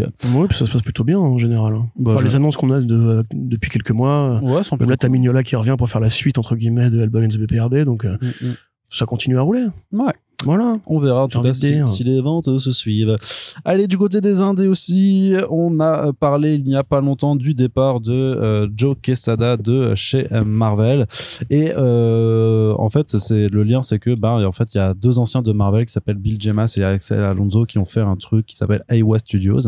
Et eh bien, on vous avait parlé aussi d'Iowa Studios parce qu'il y avait un nouveau label qui s'était monté chez eux euh, qui s'appelait euh, Lesser Evils, qui en fait est plus pas, pas, pas, pas tant un label qu'une forme d'univers partagé qui au départ devait inclure, en plus de comic books et de courts-métrages d'animation, des NFT. Sauf qu'en fait, euh, est revenu très rapidement là-dessus, sur le fait qu'en fait, non, finalement, ils n'allaient pas faire de NFT, euh, par rapport au fait que, ben, que c'est de la merde, mais aussi que le, le, secteur du Web 3, comme on l'appelle, en fait, est très fluctuant et que les NFT, c'est pas forcément, en fait, le meilleur truc dans lequel tu veux investir euh, tant pour ta crédibilité que même d'un point de vue financier. Mais en tout cas, ça pourrait être le sujet de discorde entre Bill Gemas et Axel Alonso, puisque Bill Gemas a quitté euh, Iowa pour fonder sa propre structure qui s'appelle Be Good Studios LLC, qui pour moi dans le communiqué euh, d'intention euh, se présente vraiment comme une forme de artiste elite comics en disant vraiment ouais on va faire une structure, une entreprise de divertissement qui appartient aux artistes, aux artisans, qui racontent et font vivre les histoires du du business et surtout ben eux ce qu'ils disent c'est qu'ils vont miser avec Be Good sur des webtoons,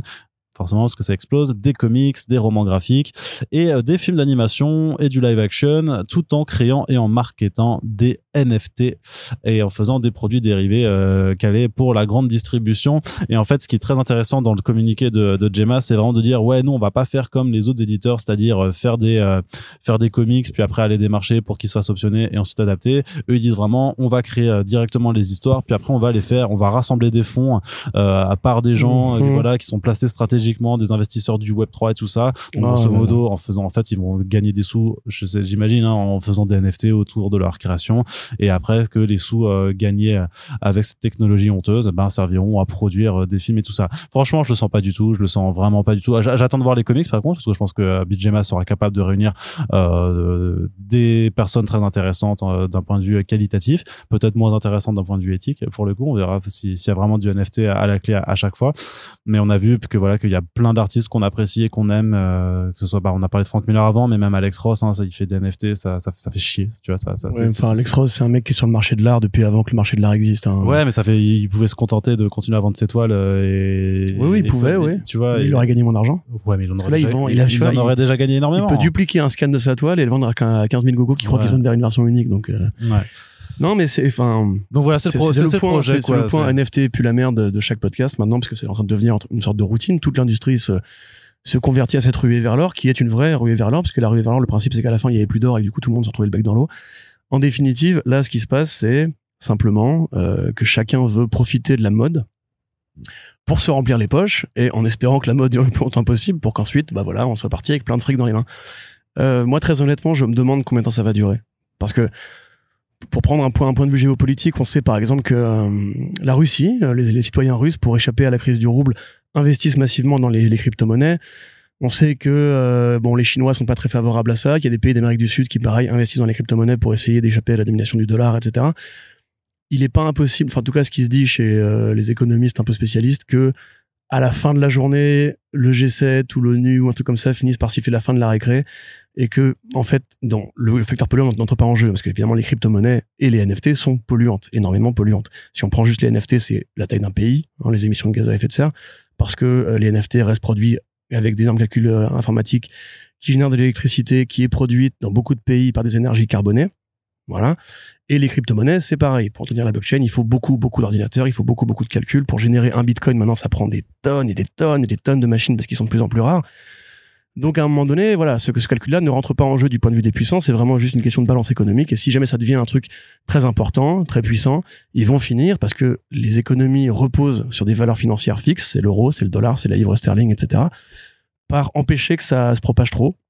Donc moi, à mon avis, là, on assiste vraiment à, j'allais dire non c'est pas les rats qui quittent le navire c'est plus les rats se précipitent vers le garde-manger avant que la porte se referme on va dire. Et, du coup bah on voit qui sont les rats. Donc je suis assez content si c'est effectivement pour ça que euh, Axel Alonso a entre guillemets euh, s'est brouillé avec Bill Jamas j'espère que Aywa maintiendra sa position. J'espère que d'autres boîtes ne vont pas les suivre enfin ne vont pas suivre l'exemple de Bill Jamas on voit un McFarlane on voit Frank Miller on voit le président de Marvel donc Bill Jamas enfin l'ancien président de Marvel Bill Jamas c'est pas des gens qui enfin c'est des c'est des businessmen tu vois c'est leur, leur but oui c'est de faire de la BD mais c'est aussi de vendre de la BD. Ils ont toujours été dans cette logique capitaliste.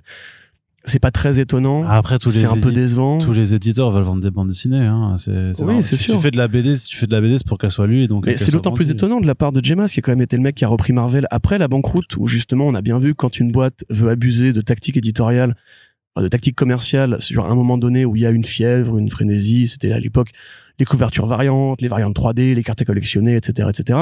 Que le marché finissait, finirait par s'écrouler il faut bien se dire que si, genre, demain, 200 000, le marché du NFT se multiplie par 3, il y aura pas beaucoup plus d'acquéreurs de NFT, il y aura juste beaucoup plus d'offres et, les cryptos vont pas forcément prendre de la valeur d'un coup et chaque, pièce va être en collection avec une autre pièce.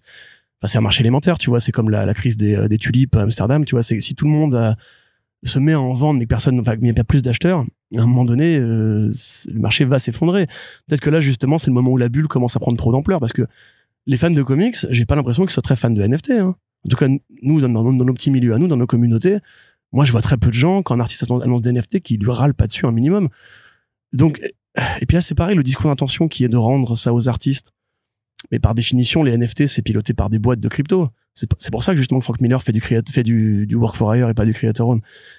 Donc, en plus, c'est tout, toute la même promesse. C'est pareil que McFarlane qui a dit, je veux faire le image comics des NFT, je veux que les artistes puissent vendre des NFT eux-mêmes. Mais ça existe déjà. T'as OpenSea, t'as as plein de plateformes comme ça. Quel, quel manque qui viennent combler? Là, je me rends pas trop compte. Et pour rappel, encore une fois, au-delà même de la question écologique, vous achetez un NFT, vous achetez du rien. Vous achetez juste la potentialité d'une prise de valeur boursière, on va dire, que vous pouvez revendre. Donc du coup, vous êtes un gros capitaliste. C'est votre droit. Hein, a priori, en France, c'est même plutôt bien vu. Euh, mais par contre, euh, nous dites pas que c'est pour la collection artistique. C'est pas, c'est pas de l'art. C'est une copie, c'est un copier-coller qui a été encodé dans un code précis qui coûte de l'argent. C'est tout. Corentin, tu viens de passer en mode gauchiste. Mais t'es un mec de gauche ou quoi? Non, mais attends, ça, ça, c'est juste factuel. J'ai pas donné un avis. Tu vois, moi, si je donnais, donnais mon avis, ça irait beaucoup plus loin. Mais factuellement, c'est ça la vérité. Après, on peut s'auto-persuader qu'un certificat d'authenticité créé sur un algorithme a valeur de bien physique et euh, unique et unicitaire, sauf que c'est faux. Puisqu'en vérité, on a bien vu des artistes qui justement arrivaient au bout de leur stock de un exemplaire unique de NFT pour en créer de nouveaux. Donc ça veut quand même bien dire un truc, quoi. Enfin, je sais pas, à un moment donné, peut-être posez-vous des questions juste d'ordre rationnel. Et surtout, n'encouragez pas des boîtes comme ça. Si Bill Gemas veut faire ça, qu'il le fasse dans son coin. Moi, j'ai déjà prévenu, je n'achèterai pas les BD Frank Miller présente. Je suis désolé. C'est du, euh, c'est du work for hire. C'est du NFT et c'est des NFT à, haute valeur parce que c'est quand même 10 000 NFT qui veulent créer. C'est pas rien. On est en crise écologique et puis euh, Frank Miller n'a pas besoin d'argent. Donc euh, voilà, à mon avis, il faut même commencer à se poser des questions de boycott. Et effectivement, il faut aller gueuler sur les mecs quand ils font ça parce que manifestement, ça a un petit impact. Parfois, ouais. Allez, Corentin, du côté de la VE également, une annonce unique du côté de DC, mais elle est plutôt rigolote. Euh, tu vas me dire ce, que, ce, que tu, ce que tu en penses, mais c'est... Euh... voilà, c'était rigolo. c'est Bruce Campbell qui écrit, justement, on en revient sur les acteurs qui, qui écrivent des comics, mais cette fois-ci, c'est du côté de DC qui va écrire du Sergeant, du Sergeant Rock versus The Army of the Dead. Alors, le titre est forcément rigolo puisque Bruce Campbell, bah, c'est euh, l'interprète de Ash dans les Evil Dead de Sam Raimi, dans, dans Ash versus Evil Dead aussi. Et donc il y a l'Army of the Dead qui est le troisième le troisième film Evil Dead euh, de, de Raimi. Sauf que donc c'est pas un crossover avec la licence Evil Dead. Hein, ils reprennent juste le titre parce que ça se passe quand même dans le contexte de la Seconde Guerre mondiale avec donc le Sergeant Rock qui était euh, qui est un personnage de de, dessus de, de, de soldat très compétent qui avait été inventé dans le titre Our Army at War donc euh, en 1959 par Robert Kaniger et Joe Kubert et donc lui bah, c'était un super soldat qui était réputé pour défaire des bataillons entiers de nazis. Et donc là, bah, qu'est-ce qui se passe? Ben, Dans les années 40, euh, classique, euh, sentant la défaite poindre, Hitler et ses armées de scientifiques créent un sérum pour euh, faire ressusciter leurs soldats tombés au combat. Et donc bah on va se retrouver avec le sergent Rock qui va affronter des zombies nazis qui est un peu euh, voilà le, le, le, summum de c'est le original. c'est le mal du mal quoi tu vois c'est les, les, nazis c'est le mal les zombies c'est horrible. Donc voilà forcément des zombies nazis c'est toujours euh, très bien. Il faut aller les buter façon Dead Snow par exemple. Mais intéressant c'est que Bruce Campbell est à l'écriture mais surtout c'est Edward Eduardo Risso au dessin. Et donc ça forcément là évidemment. là là tu dis ah, on va être obligé d'aller le lire. Voilà. C'est fou quand même. Il avait pas un projet Batman Risso à un moment donné? Bon il a plein il a plein d'autres trucs euh. ouais. Mais en tout cas c'est intéressant de voir que c'est le premier aussi de la titre du label euh, DC Horror qui est est un peu intéressant parce que tu avais le truc de, de, là du dernier podcast euh, là euh, il y avait un oui c'est ça il y avait une création originale par, par des podcasters ouais, le Plumber machin là Plumber Hill je sais plus quoi. Et tu avais aussi le premier truc c'était un, un spin-off de The Conjuring quoi. Donc c'est pas non plus mais euh, quelque part justement ça renseigne peut-être le fait que eux ils veulent faire de ce truc là un côté un peu vedette. Ah oui oui clairement bah bien sûr ouais, ouais. Conjuring c'est une propriété intellectuelle connue. Les podcasters a priori c'est considéré comme des influenceurs j'imagine et bah, Bruce Campbell, c'est une vedette d'Hollywood, encore une fois, même si c'est pas la plus grande vedette, ça reste une vedette qui est très appréciée et qui a un fandom bien à elle. Le fait d'avoir mis Risso, ça veut dire qu'ils l'ont quand même payé. Les Risso, ils coûtent pas rien. Donc, euh, leur DC Horror, à mon avis, c'est peut-être plus, oui, un truc euh, qui sert aussi de, pas de vache à lait, mais un truc. Ils vont pas faire du vertigo en prenant, en prenant des, jeunes plumes ou des jeunes dessinateurs pour. Euh, non, c'est pas ça, c'est pas l'ambition éditoriale, non, clairement pas. Après, moi, sur, sur, le papier, ça ne me dérange pas. Tant qu'il y a Hill House, tant qu'il y a d'autres, bah, tant qu'il y a Dark Horse, tant qu'il y a d'autres éditeurs qui font de l'horreur, justement, en plus, euh, euh, plus poujadiste, on va dire. Euh, là, oui, ça me, ça me va. J'aime bien. Moi, le côté Bruce Campbell, c'est un mec qui a beaucoup d'humour, même au, enfin, au-delà que quand il est écrit par Sam Raimi, parce que c'est vraiment Bruce Campbell qui est écrit par Sam Raimi. C'est pas l'acteur, euh, non. C'est, c'est un personnage de Sam Raimi, Bruce Campbell dans la vraie vie. Euh, qui c'est un peu comme Mark Millar qui appartient à Netflix, tu vois. Euh, qui quelque part, voilà, a toujours su capitaliser sur son côté euh, personnage, acteur, caractère acteur, comme disent aux États-Unis ce côté absurde, ce côté euh, gras du beat, ce côté groovy. Enfin, c'est H en vrai, il a toujours été comme ça. Je pense qu'il pourra mettre le même degré d'humour euh, qu'il met dans ses dans ses personnages. Risso qui fait du zombie nazi, bon bah voilà, t'es obligé de dire oui. Et Sergeant Rock, ça fait un mec qu'on l'a pas vu en plus. Mm. Donc euh, ouais, pourquoi pas. Enfin, ça fait un peu de projet prestige, mais mais pas trop mais ouais mais mais c'est pareil c'est un, fan de comics aussi ouais. Bruce Campbell je pense euh... bah oui puis c'est pas comme si Ash avait pas été déjà été un, un personnage de comics aussi complètement hein. et notamment avec Marvel Zombie voilà tout à fait c'est pour ça le retour aux zombies aussi euh, quelque part une certaine forme de, de logique clin d'œil méta ouais, mais récemment truc. et puis euh, moi franchement ça me donne juste me dit euh, ça me dit juste que j'ai un prétexte pour faire un super fan avec Bruce Campbell quoi bah ouais Allez, on ça, est chaud. Ça, est-ce qu'on y arrive? Est-ce qu'on y arrivera? Est-ce que ce sera le, le deuxième highlight de, de 2020 Il faudrait essayer de lui faire dire en français chez prix bas, les prix sont bas du coup. Ouais, clairement. C'est meilleur le troisième en vérité. Corentin, on termine la partie VO avec cette annonce aussi euh, du point de vue de la guerre des distributeurs euh, aux États-Unis. Alors, euh, on ne parle pas d'une guerre que des distributeurs de, de, de bouffe se, se, livrent entre elles, puisqu'on n'en est pas encore dans ce pas-là de la dystopie robotique. au Japon, ça. Mais euh, vous savez que depuis le premier confinement de 2020, Diamond Comics a perdu le monopole qu'il avait sur la distribution des comics. Et en fait, ben depuis, depuis pardon, la situation a beaucoup changé. Il y a, il y a notamment Penguin Random House, qui est l'un des éditeurs, une structure éditoriale les plus importantes aux États-Unis et pareil sur la distribution euh, qui qui en fait a pris la main sur beaucoup beaucoup de, de distributions. Alors il s'occupait déjà pas mal de de, de books. Faut savoir qu'aux États-Unis donc le circuit se répartit en, deux niveaux. D'un côté le euh, direct market donc euh, qui concerne toutes les boutiques spécialisées donc les comic shops.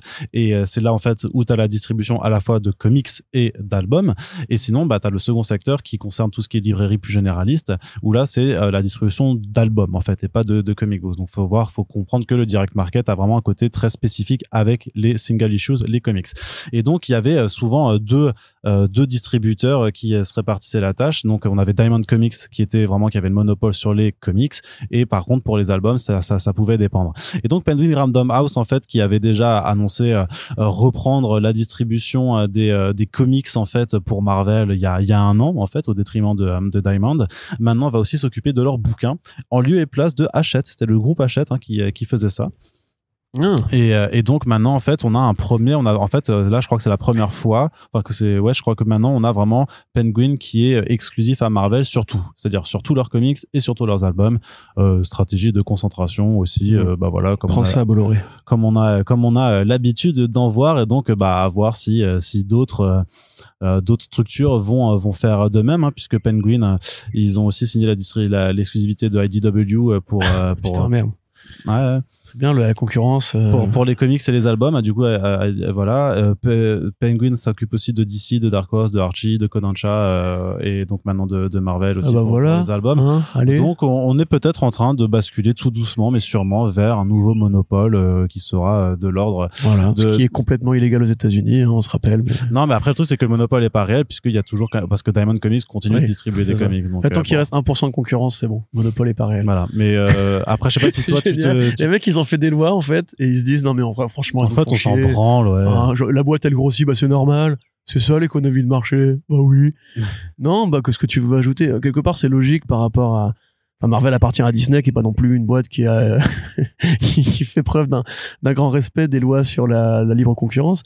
Donc oui, j'ai envie de te dire que c'est assez logique. Euh, Les gros se rachètent entre eux et puis après ils font des bouffes ensemble. Euh, c'est un peu la, la, la, la finalité de tout marché euh, ultra capitaliste moderne. Et je refais le mec de gauche, putain, j'arrive pas à m'en empêcher aujourd'hui. Je me demande pourquoi, tiens. Euh, Donc euh, oui, bah c'est triste pour Diamond et on se demande combien de temps ça va encore Bah c'est triste pour Hachette. hein.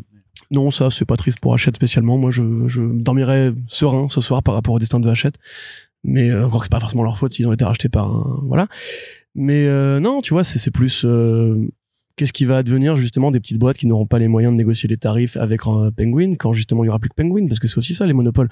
Une fois qu'il y a un monopole et qu'il n'y a pas d'alternative, bah, le fournisseur peut mettre les prix qu'il veut et donc bah, peut imposer des grilles tarifaires qui ne vont pas arranger les petites boîtes. Et on rappelle qu'on aime qu'on est sur un marché qui est en boom euh, croissant depuis 5 ans où de plus en plus d'éditeurs apparaissent et qu'il faut qu'ils valident au moins un an ou deux d'activité avant de pouvoir commencer à prouver qu'ils sont euh, viables. On rappelle quand même que par exemple l'univers Ignited H1 là, mais pas vraiment prouvé qu'il était viable, par exemple. Euh, sauf que c'est des investissements, c'est des fonds, des équipes à mobiliser, etc. Donc euh, oui, moi je, je rappelle effectivement que la concurrence, c'est aussi l'alternative, c'est aussi le choix, et que les monopoles, bah ça, ça pue du cul. Voilà, merci Corentin et on va pouvoir euh, passer à la partie euh, adaptation avec deux parties donc télé et cinéma euh, qui vont ma foi être plutôt chargées, hein, on va on va le dire clairement. Alors du côté des petits écrans, c'est Netflix qui a tenu sa Geeked Week là la semaine passée juste là avant qu'on enregistre ce podcast. Donc ça a été l'occasion de faire pas mal d'annonces, on a pas mal de trailers à débriefer mais surtout une annonce plutôt sympathique, c'est que la licence Masters of the Universe se poursuit avec une nouvelle série qui s'appelle Masters of the Universe Revolution. Donc on change deux trois lettres à Revelation et on a Revolution. Euh, donc c'est toujours le combat contre. Un, deux, trois lettres, une juste une Non, deux. Deux. Ouais, deux. Pardon. Deux. Euh, et donc c'est toujours le combat de Iman contre Skeletor, mais il promet de la porter sous un angle un peu plus futuriste, sous un angle un petit peu inédit. Kevin Smith, il est toujours aux commandes aussi. Je sais pas si c'est lui qui va écrire et réaliser, mais euh, en tout cas, il est, il est quand même impliqué. Euh, et bah voilà, on avait dit pas mal de bien de Masters of the Universe Revelations, qui était quand même une très bonne surprise par rapport bah, à la, la, parce que ça se situe dans la continuité de la, de la série d'animation des années 80, qui, qui est foutraque, mais qui, qui, qui peut constituer un petit plaisir régressif euh, et surtout bah, que beaucoup de gens très nostalgiques euh, ont, ont, apprécié. Donc on vous renvoie à notre podcast hein, sur la licence qu'on a faite avec euh, Marc de Clone Web et Joe Hume. Très bon podcast. Qui, qui est plutôt sympathique. plaisir à écouter. Ouais, qui est vraiment super sympa, qui permet vraiment de revenir sur toute la licence et sur Masters of the Universe Revelation.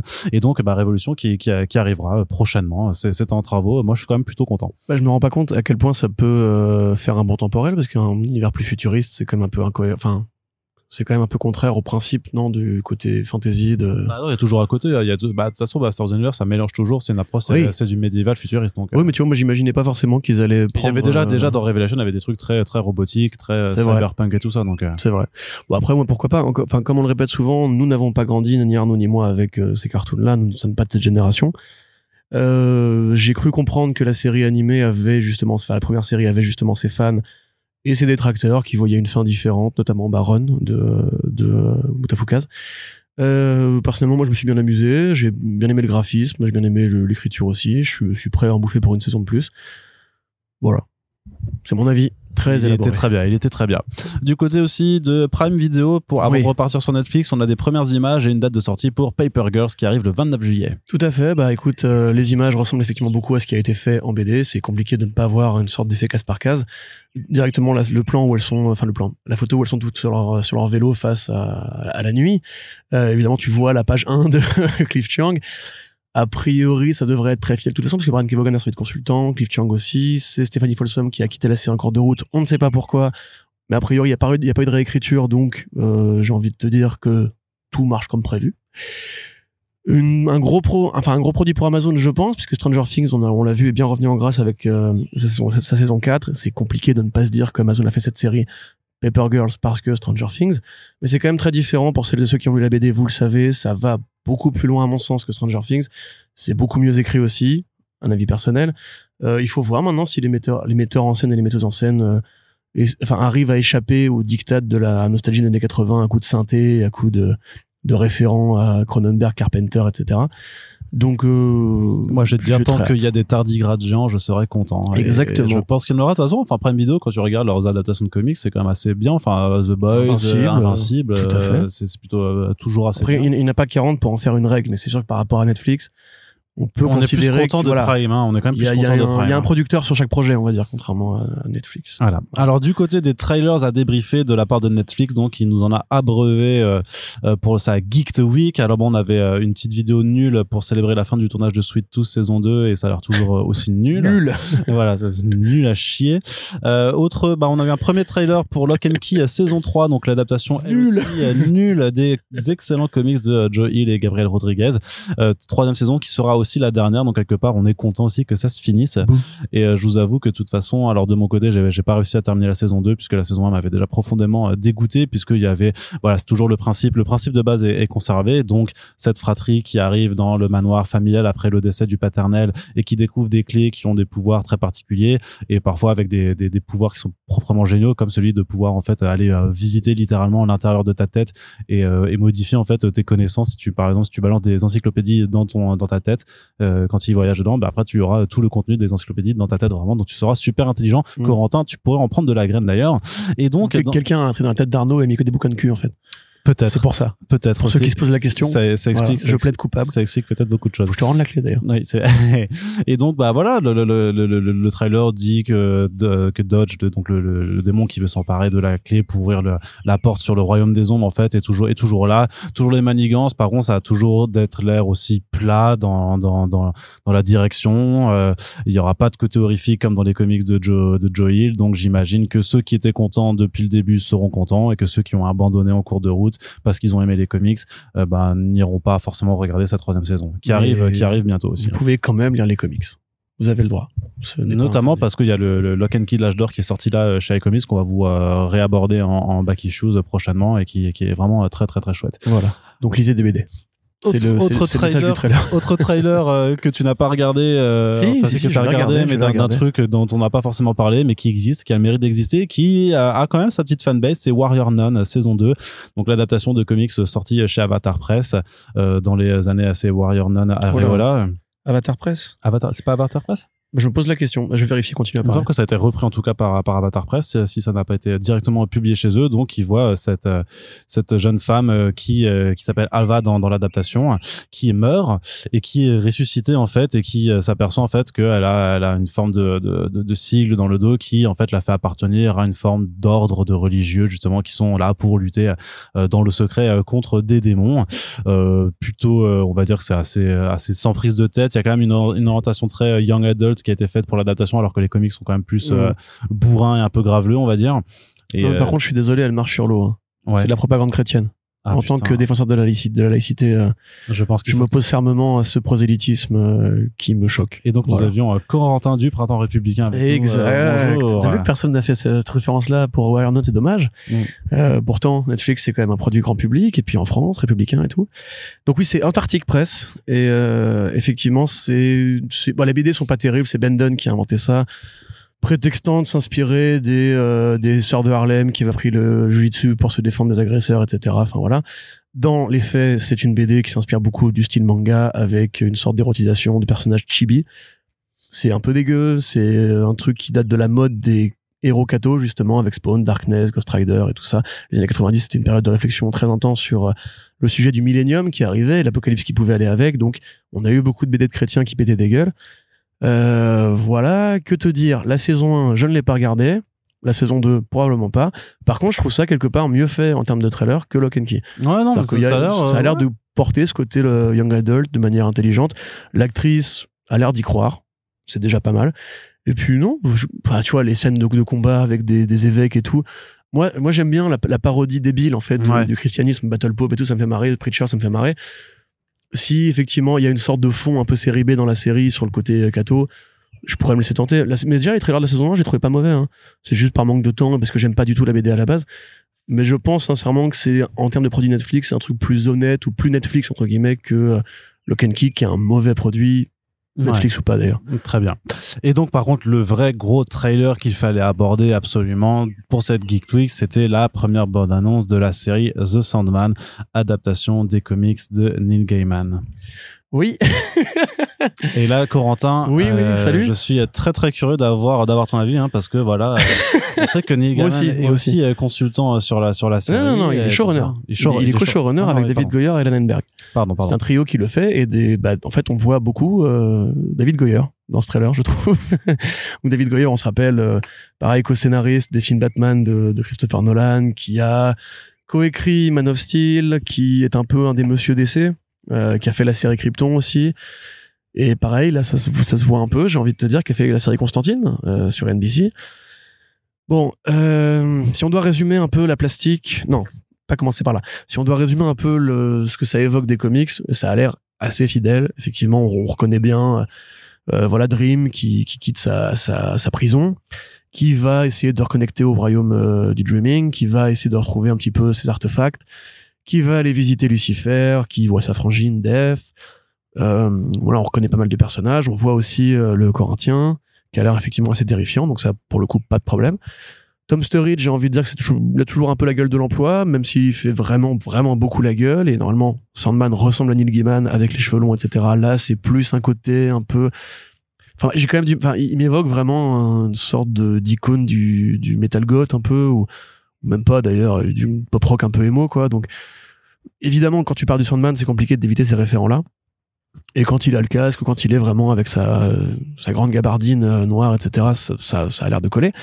Euh, Def, euh, bah voilà, moi je suis déjà fan. Hein, Kirby Howell Baptiste, qui avait pareil irrité, alors pas le printemps républicain pour le coup, mais ceux d'à côté, ceux plus à droite, qui disaient non, Def elle est noire, c'est pas bien, pas bien, etc.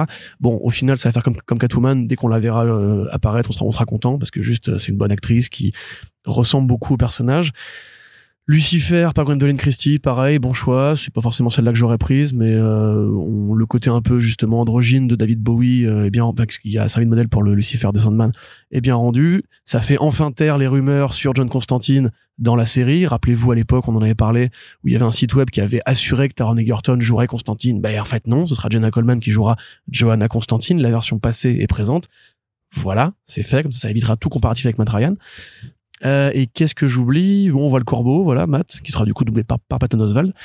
Maintenant, pour, pour arriver au sujet qui fâche, parce que au-delà de la fidélité ou du fait qu'effectivement ce sera vraiment Sandman, puisqu'il y a vraiment Neil Gaiman, bah c'est pas très beau, quoi. C'est c'est des filtres gris, c'est c'est pas Jojo Jojo, quoi. C'est ça ressemble un peu à une série, euh, tu vois, Gotham Knights en comparaison. Je trouve que ça ça, ça a l'air un peu du même acabit, quoi. Ou Titans, c'est vraiment les filtres gris, les couleurs descendues. Sandman, c'est pas ça. Sandman, justement, de base, déjà, il, est pas gris, il est blanc. Il est blanc, blanc, blanc, comme sa sœur d'ailleurs, qui, est un peu plus euh, caucasienne, on va dire, sur des fonds qui justement sont là pour évoquer le contraste entre le blanc et le noir. C'est la nuit, en fait. C'est la lune qui brille dans la nuit, c'est l'étoile qui brille dans la nuit, et c'est une nuit noire, c'est pas une nuit grise. Le royaume des enfers, il est coloré, il fait purgatoire, il fait, euh, il fait destruction, etc. Là, franchement, on est sur un rendu qui, avec les fonds verts qui sont pas jojo jojo. Euh, c'est mon nouveau truc. Je, dis maintenant, je dis jojo jojo pour pas, pour pas dire moche. Euh, ils sont vraiment ouais pas jojo jojo. Euh, le rythme la musique euh, il y a un côté un peu cheap quoi. C'est pourtant Sandman c'est tout sauf cheap et il y a une variété esthétique. Enfin on parle quand même d'une série qui aborde le monde des rêves donc euh, tout l'onirisme qui va avec qui passe par les tonnes d'environnement il y a des passages dans des espèces de mythes africains il y a les, les histoires avec les chats qui sont extraordinaires c'est l'un des meilleurs passages de Sandman selon moi. Il y a les duels voilà rhétoriques et philosophiques sur le bien et le mal il y a énormément de choses que tu ne peux pas faire si tu fais ça avec des petits moyens. Alors que la série a des moyens, 15 millions par épisode. Mais là, je ne les vois pas. 15 euh, millions, c'est, moins, enfin, c'est plus que la série The Witcher, qui est quand même assez jolie. C'est gris aussi, mais c'est fait pour. Et je sais pas, moi je trouve vraiment il y a un côté euh, cheap. Il y a un côté vraiment un peu. Après, ça reste un, un peu direct ou DVD quoi. Ça reste un trailer et euh, il y a tout qui n'est pas montré. Hein. Oui, mais même ça, ça va être dedans, tu vois. Et tel quel les couleurs descendues. Enfin, David Goyer, en fait, le problème, c'est que c'est pas un bon metteur en scène. C'est, pas un bon producteur non plus. La, série, euh, comment s'appelle-t-elle euh, Fondation qu'il a fait pour Apple, qui était pour le coup plus jolie. Il y avait vraiment une, une équipe artistique qui était très mobilisée, mais c'était pas, enfin, c'était très vite chiant. Et, c'est le problème. Moi, je pense s'il avait pas été là et que quand tu vois la série American Gods, la première saison de Brian Fuller, Brian Fuller avec trois fois rien, il te fait des scènes magnifiques. La scène avec la première scène avec Mr. Nancy, on va trouver sur YouTube d'ailleurs, euh, Mr. Nancy, donc qui est le dieu africain euh, à tête d'araignée coloré bleu et violet. Cette scène-là, c'est un décor, un costume et un solo de jazz derrière. C'est magnifique, c'est envoûtant, t'es dedans à fond. Toute la saison d'American Gods, c'est une leçon. Il fallait prendre Brian Fuller pour faire le Sandman, il fallait prendre un, chef-op talentueux, il fallait prendre un réalisateur qui vraiment est un truc euh, qui comprenne en fait la valeur de faire une bande dessinée sur le rêve en fait. Là, ça a l'air pas mal je pense que par rapport à ce que Hollywood peut faire, ce sera malheureusement, pas forcément beaucoup mieux. Enfin, quand tu vois la série Lucifer de Netflix, euh, si tu compares ça aux comics de Mike Harry, mais ce qui est malheureusement mon cas, euh, tu, tu, te, tu te tues trois fois, après tu vomis. Euh, enfin, respect aux fans de Lucifer, c'est une bonne série télé, procédurale et compagnie, mais je veux dire par rapport aux comics, c'est vraiment une caricature de ce que fait la série, de ce que font euh, les gens de l'industrie de la télévision avec des BD qui ont plus de choses que ça à dire. Et là, Sandman, moi, j'ai peur que ce soit, ouais, que ce soit ce rendu un peu, un, peu, un peu, un peu glavioteux, quoi, un peu, voilà, un peu boiteux, pas terrible. C'est pas beau. Voilà, pour le dire autrement. Et toi, Arnaud, qu'est-ce qu'on a pensé, toi qui as lu tout The Sandman jusqu'à la fin? Et les spin-offs? Bah, justement, bah non, justement. Et Ouverture. Tu vois, Ouverture, putain, J.H. Williams 3, euh, c'est autre, c'est autre chose que ça. Voilà, et j'aimerais euh, un peu plus d'ambition, un peu plus de créativité. Et je pense que ça coûte pas beaucoup plus cher en vérité. C'est vrai que pour quelqu'un qui a pas lu Sandman, ça, tu, tu peux pas forcément faire le comparatif sur ah c'est c'est pas aussi beau que les comics et tout ça parce que moi j'ai trouvé ça plutôt bah je sais pas, je me suis dit ouais pourquoi pas. En tout cas ce que ça m'a dit c'est que je me suis dit que du coup vu que ça sort euh, cet été, ben que euh, le 17 août je crois c'est ça? Ou le 10 août un truc comme ça, il y a, y a plein de trucs qui sortent en août. En fait on va on va pas avoir le temps de partir à la plage parce qu'il faudra regarder des séries télé. et euh, mais par contre ce que je me suis dit c'est que voilà maintenant j'ai j'ai un mois et demi pour lire ce, ce, ce, Sandman pour pouvoir aborder cette série euh, dans les, dans les, bonnes dans les bonnes Non, je le fais. Non, je vais le faire. Je vais le faire. Parce que tu sais que ça aussi, il y a aussi Overture à lire. Il y a aussi The Dreaming à lire. Mais j'ai aussi Death, A Cost of Living à lire. Non, non, non, non, non, non, Attends, j'ai déjà. les Deadbug Detectives. J'ai les deux omnibus de The Sandman là de, de Vertigo. Le euh, Mystery Theater. Si j'arrive à déjà lire tout ça plus Overture. Lucifer. non, non, mais déjà, déjà, on va, on va, on va dire, je vais lire les deux omnibus de The Sandman. Vous pourrez le suivre sur mon thread euh, de lecture euh, sur Twitter. Ils apparaîtront. C'est une promesse que je fais et à l'inverse de euh, certains de nos gouvernants, je tiendrai mes promesses. Corentin. Waouh. Ouais, t'as vu, ça. Ah, on est très très politique aujourd'hui. Hein. Purée, waouh, c'est incroyable. Tu sais qu'il y a des gens qui me traitent de. Enfin, je sais pas, je trouve que mes, mes Islamo-wokiste Ouais, non, mais de. D'indigéniste Non, je sais plus, il y a un mec qui dit, ouais, de toute façon, Arnaud Kikou, c'est un énorme gauchiste, euh, woke, je sais pas quoi de ça. Je fais, alors bah que moi, quand je prends mes. Non, mais quand je vois mes entre guillemets prise de position je fais mais elles sont tièdes quoi. Ah oui oui. Des, vrais militants machin se dirait c'est qui ce bolos qui essaie de mais si tu dis pas mort aux arabes t'es un tu vois t'es un wokiste en fait. Ouais ça doit être ça ouais. C'est juste tu, tu salues ton boulanger euh, noir t'es t'es un wokiste en fait tu vois c'est c'est ça la vérité. Ça fait toujours marrer de, pour pour un oui ou pour un non. Juste parce que pour dire ouais arrêtez d'être raciste euh, et pas, ah tu, tu parles de Miss Marvel là? Ouais c'est ça. Ouais. Bah écoute tant pis hein. On en, on en parlera dans le podcast Miss Marvel. Oui, tout à fait. c'est vrai, vrai, on pourra. Mais juste pour finir là-dessus, j'espère quand même que ce sera bien. Moi, franchement, bah. le casting, il me va très bien. Je comprends pas trop pour le coup de Johanna Constantine, par contre, parce que c'est quand même dommage de d'avoir euh, d'avoir Neil Gaiman sur un produit, de pas avoir le John Constantine, parce que je veux pas dire qu'en fait, évidemment, c'est intéressant d'inverser les polarités et compagnie, mais c'est quand même compliqué d'imaginer Constantine qui ne serait pas un homme pour le coup. Moi, tu vois, c'est là que s'arrête ma limite du on peut genderswaper qui on veut, etc. John Constantine, le fait que ce soit un homme, c'est important dans le côté, c'est vraiment une ordure, c'est une tête à claque, c'est un, c'est un mec toxique, euh, ce qui justement a beaucoup un peu abusé de ses gonzesses ou qui les amène dans, les mauvaises situations et tout. Euh, là, en plus, Jenna Coleman, qui est une actrice qui est un peu lisse, je trouve. Je la vois mal se bourrer la gueule, mettre une main au cul et insulter un démon en lisant des gros doigts, tu vois. Ah, bah attends de voir la série. Mais pourquoi pas, hein, pour le coup, ce serait un vrai travail de transformation. Hmm. Très bien. Allez, Corentin, juste une toute petite annonce jeu vidéo, juste pour dire que le TMNT Shredder's Revenge sort le 16 juin. On attendait, on attendait une date de sortie depuis de très, non, très nombreux mois. Et au final, bah, quand il l'annonce, c'est une semaine avant, en fait. C'est génial. C'est génial. Donc oui, effectivement, il y avait un événement jeu vidéo. Le Summer Game Fest. Voilà, c'est ça. Bah, bah les couilles. il y avait donc le Summer Game Fest. Et enfin, Dotemu et Tribute Games ont annoncé la sortie de TMNT. On rappelle, euh, Beat'em All euh, qui peut se jouer jusqu'à 6 en multi, je crois, et en ligne d'ailleurs aussi en coop, euh, où voilà, vous défilez dans une vingtaine de niveaux, vous affrontez tous les boss, il y en a des, dizaines et tout, des TMNT, avec justement un gameplay qui est inspiré par Turtles, in Time, le meilleur Beat'em All Tortue Ninja. On peut se le dire maintenant, c'est bon, allez hop. Et à la fin, il y a un Shredder cosmique que vous affrontez, il est trop bien. Euh, ils ont annoncé Casey Jones aussi, donc il sera le dernier personnage jouable après Splinter, après les quatre tortues. Franchement, euh, régalade, ça a l'air trop bien, ça a l'air trop beau, ça a l'air trop rythmé. Il y a Splinter en plus, donc c'est un pote, on est content, il a réussi à se placer. Euh, et voilà, je suis content, on, y jouera avec plaisir en ligne. Si, bah, d'ailleurs, si vous voulez jouer avec nous, n'hésitez pas à, nous hâter sur Twitter et on essaiera de trouver du temps. Allez, Corentin, on, on finit ce podcast avec la troisième partie, donc la partie actualité cinéma. Que se passe-t-il du côté des adaptations? Eh bien, on a Tahar notre bon vieux Tahar acteur français, hein, qui, est bien de chez nous, euh, qui s'embarque dans la galère Madame Web. Oui, euh, alors effectivement, il a été annoncé par Deadline dans un rôle euh, mystère. On ne sait pas exactement qui va jouer. Faut-il présenter Tahar aux Français qui nous écoutent? J'imagine que non bon acteur franco-algérien je crois euh, connu pour son rôle dans un prophète qui a fait Don Juan qui a fait déjà bah, de Serge Boson, récemment d'ailleurs, qui a fait euh, plusieurs produits euh, en, langue, anglaise, donc c'est pas nouveau qu'il aille à Hollywood. Il a fait notamment d'ailleurs la série The avec euh, Damien Chazelle, où il joue dans un ou deux épisodes, je crois, au début. pour des raisons évidentes, je ne vous dirai pas ce qui lui arrive. Et voilà, c'est aussi, encore une fois, ça nous rappelle notre bon Gaspard Ulliel, qui avait, pareil, été faire le zouave chez Marvel Studios pour un chèque, pour un rôle qui ne marquera personne dans une série que vous avez déjà oublié, arrêtez de vous mentir. Et euh, voilà, là, c'est probablement pour un rôle de vilain secondaire, comme d'hab, parce qu'on aime le prestige français. C'est comme quand euh, Georges Saint-Pierre jouait Batroc. Il est censé être un terroriste euh, franco-algérien aussi, je crois, et qui avait un accent québécois coupé au couteau. Ils aiment bien, ils aiment bien la présence des Français pour incarner un peu de vilainie par-ci par-là. Voilà, c'est comme Mathieu Amalric dans James Bond et, et, compagnie.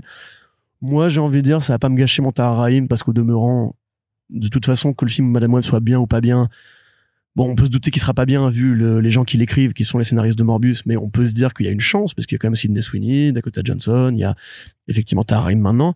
Mais de toute façon, Sony a toujours fait des films avec des gros castings. Hein. À l'époque de Venom, c'était Tom Hardy, Riz Michelle Williams. Et ça a donné le film qu'on a vu et qu'on a un peu oublié aussi d'ailleurs depuis, malheureusement, pour lui. Euh, donc voilà, c'est une annonce comme une autre, j'ai envie de te dire. Moi, j'espère juste qu'il fera gaffe et qu'il fera pas un accident de ski celui-là, parce que si à chaque fois qu'un acteur hollywoodien, enfin un acteur français va à Hollywood, il lui arrive des merdes, ça va commencer à devenir un peu gênant. Et sinon, je sais pas, peut-être aller voir Donjon, il paraît que c'est sympa. Ouais.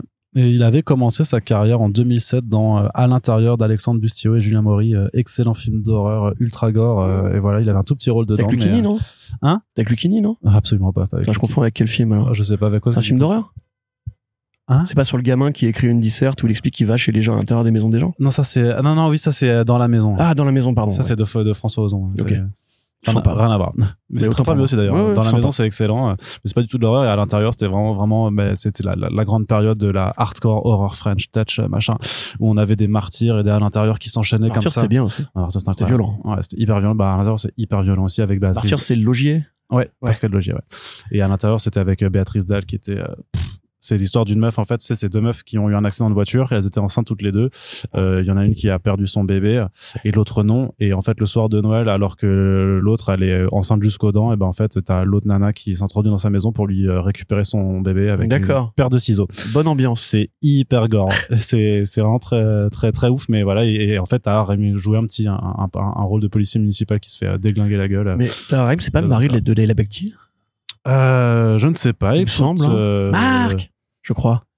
Euh, oui, tout à fait. Il est marié depuis 2010 à Leila Bekti. parce qu'il joue un couple dans euh, The Eddie, justement, la série. D'accord. Oui, bah, eh bien, tu, tu es plein de connaissances. On peut te faire passer bah, question pour un champion. Je travaille dans un cinéma Je suis un acteur français réputé qui passe chez Hollywood et qui a commencé dans des petites euh, productions euh, d'horreur. Je suis le mari de Leila Bekti avec qui j'ai eu deux enfants. Je suis, je suis. Putain, j'ai plus de voix. Oui, Corentin, oui. Taraïm. Bravo ouais. Il repart avec l'encyclopédie de oui. Taharaim en trois volumes disponibles aux éditions Larousse. Ah, C'était un condensé de la vie de Taharaim en 360 volumes avec des illustrations. tu fais même la voix du, du, Et on sera ravis de vous offrir la chose. Ah, c'est super. Merci Franck Cheval. J'y croyais pas et j'y rêvé depuis que je suis petit et l'encyclopédie des langoustes oh, en 5 volumes illustrés oh, avec des QR codes pour vous plonger dans un documentaire passionnant je paye le pastaga tout le monde de ce soir la vie des langoustes. Allez Corentin qu'est-ce qu'on est marrant. on est vraiment très très drôle dans nos imitations. On avait dit pourtant qu'on ferait un podcast sérieux mais voilà quand la partie cinéma arrive c'est que les fous sont lâchés. Corentin Uma Thurman et Henry Golding rejoignent The Old Guard 2 l'une a fait Kill Bill l'autre a fait Snake Eyes. Les deux sont donc habitués du cinéma d'action et ils intègrent donc la franchise The Old Guard de Netflix adaptation des comics de Greg Rucka et Leandro Fernandez. Tout à fait, Arnaud Kiku, euh, réalisé par Victoria Mahoney, réalisatrice de seconde équipe, donc des scènes d'action de The Rise of Skywalker. Bonne ou mauvaise nouvelle, je ne sais pas. Ce sera de toute façon un film d'action euh, un peu neuneux comme le premier a priori, puisque c'est la même équipe euh, au scénario. Charlie Theron qui produit, Charlie Theron qui aime bien se faire produire des films d'action un peu neuneux. Hein. A priori, Atomic Blonde devrait bientôt arriver d'ailleurs c'était bien comme premier, mais c'était un peu neuneux. Euh, voilà, Uma Thurman, effectivement, grande actrice du cinéma hollywoodien, muse de, de Quentin Tarantino, Pulp Fiction, vous connaissez, Bienvenue Kataka aussi. Il n'est pas de Tarantino, mais qui est un très bon, un très bon film. Henry Golding, euh, bah, acteur qui monte, j'ai l'impression. Crazy Rich Asians, effectivement, Snake Eyes, où il jouait Snake Eyes, euh, que je n'ai pas vu d'ailleurs, donc je, je me garderai bien de donner un avis là-dessus. Bon, c'est compliqué d'avoir des attentes pour un film Netflix de cette catégorie-là, puisqu'il a fait 76 millions, 78 millions de spectateurs selon les chiffres de Netflix ou de la police. Mettons que euh, ce sera comme le premier, donc si vous n'avez pas aimé le premier, c'est pas la peine de revenir. Et encore une fois, lisez les BD qui sont très belles, très esthétiques et largement au-dessus de ce que Hollywood peut faire en termes de visuel. Autre nouvelle du côté du cinéma Corentin, on enchaîne, c'est le Joker 2 qui a été officialisé par Todd Phillips, toujours écrit par Todd Phillips et Scott Silver. Donc, euh, et là, et là c'est fou quand même. C'est Joker folie à deux. Oui, parce que voilà, ce qui signifie et avec une esthétique rouge et noire qui signifie que vraisemblablement on aura encore une Harley Quinn puisque voilà, on avait la bah, série animée, on avait Margot Robbie, maintenant on aura une troisième Harley Quinn. C'est vrai que j'ai pas fait le lien sur le rouge et noir, mais moi quand, quand je vois l'univers de Joker et qu'on me dit la suite s'appelle Folie à deux, pour moi c'est c'est pas Harley Quinn quoi, c'est c'est Bruce Wayne. Hein. Non. Il a, il a, il a été responsable de la mort de, de ses parents indirectement à la fin du euh, du premier et euh, se développe et on sait très que Bruce Wayne c'est aussi un gros taré, un fou et euh, moi je vois très bien en fait se faire se construire une relation une relation entre les deux. Mais c'est un gamin. Et oui, mais il a grandi, ouais, mais c'est pas grave. Le Joker, il avait déjà 40 balais ou 50 balais. Ouais, mais c'est pas grave. Un Joker vieillissant de 50 ans et un bon de 15 ans. Euh, ouais, si tu veux, franchement. Bah ouais, allez. Tu le notes. Ouais. Donc oui, après, bon, écoute, moi, j'ai pas trop de ma théorie parce que la tienne est trop euh, absurde et farfelue et personne ne croit ça, donc il Mais si tu as raison, j'aurais tort et tu auras gagné un kebab. Donc, euh, j'ai le droit de glotter un peu. Donc, ouais, si on part du principe que c'est Harley Quinn, bon, j'ai envie de dire, euh, on a eu la flemme Joker, on va commencer à avoir la flemme Harley moi, vous me faites tant, autant de séries, de saisons animées, de saisons de séries animées que vous voulez, pardon, euh, avec euh, ce personnage, Kaylee Coco qui la double, très bien, pas de souci. Vous me faites un, un Birds of Prey 2, je suis content. Mais si vous me faites effectivement Harley Quinn dans la suite de ce film qui était, donc encore une fois, un hommage au cinéma de Scorsese, euh, non pas qu'il n'y ait pas des Scorsese à piller qui pourraient être intéressants sur le point de vue de la romance, encore que je me pose la question. C'est pas non plus non, une thématique extrêmement, euh, enfin il y en a, hein, mais c'est pas forcément un truc qui est le plus intéressant dans son cinéma. Donc euh, voilà, puis même la suite de ce film-là, quel est l'intérêt? Je vraiment, je pose la question sincère. C'est le film a fait de l'argent, donc évidemment il y a un intérêt économique, mais il était autoconclu. Il y avait en plus cette perspective sur l'idée que ça pouvait être faux ce qu'il nous racontait ou qu'il était à l'asile et pour, et pour de bon. Euh, que Gotham City était à feu et à sang. Donc en fait, le film avait fini son, son argument de que, que la folie et la violence pouvaient réveiller un peuple et qui choisissait de mauvaises icônes. Et que le, le système capitaliste actuel, justement, menait à la violence euh, systématique. En tout cas, c'est ce que moi j'en ai retenu. On vit dans une société, étant un résumé extrêmement euh, parodique et ridicule et très caricatural qui insulte le travail de gens qui ont fait quand même un produit plutôt honnête. Je tiens à le rappeler, même si évidemment sur Twitter c'est facile de se moquer et, et voilà de dire juste des imbécilités pour moi, surtout, ça montre qu'en fait, Warner Bros. continue de naviguer à vue. On se rappelle hein, que euh, David Zaslav avait proposé à Todd Phillips un rôle de consultant ou de super consultant à la Kevin Feige sur les propriétés de ses films. Bon, là encore une fois, on peut se dire que c'est à cause de l'argent qu'avait généré le Joker, mais ça ne suffit pas. Le mec a clairement explicitement dit qu'il avait fait Joker parce que il n'aimait pas le cinéma de super-héros en blockbuster, la façon dont, il, nous était vendu. Et là, on nous fait une suite qui fait quand même très suite de blockbuster générée parce que le premier a marché. Euh, moi voilà, si c'est Harley Quinn, ça m'intéresse pas. Et très honnêtement, j'aurais préféré que justement il fasse ce qu'on avait dit en, format humoristique, un film sur Mr. Freeze, un film sur la jeunesse de Lex Luthor en mode euh, pourriture capitaliste euh, façon Wall, Street, ou le loup de Wall Street. Donc voilà, je... moi j'ai assez, assez vu le Joker. Ouais. Voilà, j'ai pas envie que ce soit non plus dans Batman 2 dans The Batman 2. J'ai pas non plus envie d'avoir une série de Joker d'ailleurs au demeurant. J'aimerais qu'on foute la paix au Joker. Il y a d'autres vilains intéressants. Faites un film euh, gueule d'argile. Voilà, un film gueule d'argile, c'est facile, c'est fait pour ça. Mais même, même un film Man Bat en mode euh, loup-garou et tout, enfin en transformation, un film d'horreur à l'ancien, un film un peu gothique et tout. Il y a moyen de s'amuser. Pourquoi toujours les mêmes propriétés? Même Todd Phillips, je pense qu'après le, le, le succès qu'a eu Joker, il aurait moyen de faire autre chose de sa vie que de travailler pour DC. Je suis d'accord avec toi sur cet avis que je partage entièrement. Moins de Joker, s'il vous plaît. Sinon, le Joker, c'est aussi une marque de jus d'orange. Euh, pas, bah, pas je trouve c'est ça, en fait. Pas dégueulasse. Ça se trouve, c'est un... Bah oui, il va boire un Joker. Autre, folie à deux. Voilà. Autre Paris Kebab. Voilà. Autre Paris Kebab, c'est un film sur la folie engendrée par un jus d'orange. Je tiens ce pari, Arnaud. trop tard. T'as perdu. J'ai vraiment trop de bonnes idées. si je gagne les deux, j'aurai un tacos. Allez, Corentin, un film Thunderbolts est bien en préparation chez Marvel Studios avec un réalisateur, Jake Schreier. Ouais, alors, c'est très simple. non, parce que j'avais commencé à développer ma, théorie du complot affreuse. Bon, le film Thunderbolts, effectivement, il était très logique euh, et très attendu. Ça fait longtemps qu'ils en parlent. Kevin Feige avait évoqué l'idée à plusieurs reprises. Il y avait déjà eu pas mal de rumeurs. C'est un film qui est assez facile à faire quand on connaît un peu les habitudes de Marvel Studios.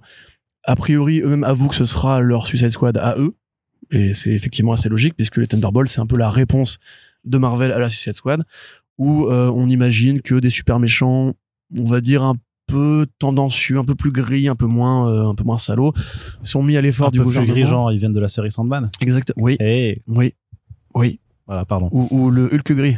Non, en fait, c'est le Red Hulk du coup. C'est le Red Hulk, ouais. Mais donc voilà, c'est une équipe qui est formée par au départ le Baron Zemo, qui est encore dans le MCU et qui on, voit bien qu'après la série euh, Falcon et Winter, ils veulent en faire un peu un Loki, c'est-à-dire un vilain un peu attachant, un peu blagueur, un peu un peu swagué. Euh, je les vois très bien mettre Zemo dedans. On peut aussi penser à l'équipe que monte Julia, Julia Louis Dreyfus euh, avec, on pensait être les Secret Avengers, avec euh, Black Widow numéro 2 et avec le US Agent. Pareil, si on prend du coup un Black Widow, une Black Widow pardon et un US Agent, c'est-à-dire qu'on a une parodie de Captain America et une euh, héritière de Black Widow. En gros, on pourrait très bien imaginer qu'ils feraient une équipe un peu réponse aux premiers, Aven- aux premiers Avengers. Euh, Non, parce que Réponse, c'est un film Disney. Ah, remarque, ça pourrait être un crossover, du coup. Pardon, j'arrête, j'arrête définitivement de te On couper. pourrait pour aussi ça. imaginer Justin Hammer qui reviendrait puisqu'il est encore présent dans la MCU. On l'a vu dans le court-métrage All Hail the King qui est canon grâce à Mandalorian. Puis que je raconte. The, voilà, Shang-Chi et la légende 10 anneaux. le Mandalorian, je sais pas pourquoi je suis allé par là. Euh, donc voilà, on pourrait, il y a quelques vilains qui sont encore en vie, ils sont pas très nombreux, hein, mais on pourrait, voilà, imaginer déjà un premier roster de personnages. On a commencé à théoriser là-dessus avec Adineros d'ailleurs. Euh, effectivement, c'est facile comme concept. Équipe de super vilains, ça parle aux gens. Il y a le fait de revoir des personnages qu'on a déjà vus, ça parlera aux gens aussi. C'est pas du tout une surprise. Et, et quelque part, moi, je me suis même dit que ça expliquait en fait à, à, pourquoi il y avait autant eu de nouveaux comics Thunderbolts, euh, même si c'était que pour des events à la con, tu vois, mais que Marvel remettait quand même la marque souvent en avant. Et je me dis que c'est peut-être pas. euh, Mais tu vois, là, c'est paradoxal parce que la nouvelle série, c'est que des héros, par exemple. Donc, c'est- probablement que ce sera une série très courte. et Non, qui mais sera après, c'est. euh, Oui, oui, non, mais après, c'est. Je veux dire, que, de toute façon, en général, les comics n'ont rien à voir avec le contenu du film. Je veux dire, juste le fait d'utiliser la marque pour dire, regardez, ça existe et regardez, Ouais, on ouais, aura ouais. des nouveaux volumes. euh, Paris Kebab. Retour du Punisher avec, euh, Avec John Berntal. Parce que c'est seul la seule, Je- je- façon de le faire. C'est un pari qui m'intéresse. Je le Voilà. prends volontiers. Et je vais dire Je, pourquoi. et parce je que le perdrai volontiers. ils si- peuvent pas faire une série rated R avec John Berntal qui va flinguer des mafieux ou des cartels. Trop compliqué. Donc, ils font une série, un film d'équipe, un peu burné. Comme ça, ils peuvent le réintroduire sans en faire euh, un personnage qui soit vraiment un méchant. Parce que Punisher, quand même, si tu l'écris comme, comme il doit être écrit, t'en fais un méchant et Marvel pourra jamais valider ça. Ils le feront en mode bisounours. Donc là, ils le font dans l'équipe. Comme maintenant, on sait que l'univers d'Ardeville est canon, il y a la série d'Ardeville qui arrive. Comme ça, après, ils voient comment ils peuvent le manœuvrer en mode PG-13 et ils l'ont après à, à disposition. Ça, ils voient comment ils peuvent le Philippe manœuvrer. Ex- Exact. Ça, c'est pas mal du tout. Ça, cette hein. blague là, Arnaud, tu vois, ça mérite un kebab. Ça mérite un kebab. Eh Du ben, coup, je, on je l'accepte voilà. volontiers. Allons prendre un kebab après. Allez, Corentin, Spider-Man No Way Home ressort en version longue, The More Fun Stuff version. C'est annoncé pour le 2 septembre aux États-Unis et au Canada et d'autres pays seront annoncés. À n'en pas douter, vu le public de forceurs qu'on a aussi en France, il devrait sortir en France quelque part. Euh, euh, Sony applique Oui. la stratégie euh, Morbius. la stratégie Morbus, mais cette fois-ci avec un film qui a marché. Et plutôt que de proposer une version longue en Blu-ray, bah pourquoi pas ne, ne pas la ressortir au cinéma. Pari risqué à mon sens, parce que si c'est pour mettre des, des- donc il y a 15 minutes de contenu supplémentaire, mais si ces 15 minutes ne sont pas que des scènes avec les trois Spider-Man, c'est quand même du foutage de gueule. ouais, après, qu'est-ce que tu veux qu'ils mettent d'autres euh, Parce que qu'est-ce qui aurait pu que être moi, coupé au moi, montage moi, je me suis dit même qu'ils vont aller retourner tous les trois dans, dans, un, dans un studio là sur fond vert pour faire des trucs en plus. euh, Ouais. c'est des Peut-être avec. Venom, Oh, quelle horreur. tu vois, imagine. Mais euh, ouais, bah c'est clairement un move euh, de marketing pour taper les 2 milliards et euh, essayer de, grimper, de Je grappiller que des gens ils places. vont y aller. Bah, au No Way Home, bah, je sais, toi, No No pensais pas qu'il ferait 1,9 hein, euh, milliard. Enfin, Oui, moi, c'est vrai, déjà un- vrai. je- Franchement, déjà, moi, 800 millions, ça me paraissait bien compte tenu de la pandémie, la crise du cinéma. D'ailleurs, pour ceux qui voient pas ce qu'est la stratégie Morbius, récemment, Sony, en voyant qu'il y avait plein de mêmes rigolos qui s'étaient fait avec Morbius pour se foutre de la gueule du film, ils se sont dit, eh, mais les gens, ils l'aiment bien alors. Du coup, ils l'ont ressorti au cinéma et il s'est planté une deuxième fois. Et du coup, ça, ça nous rappelle quand même que la qualité finit par, euh, enfin, quand l'absence de qualité finit par se voir, en fait.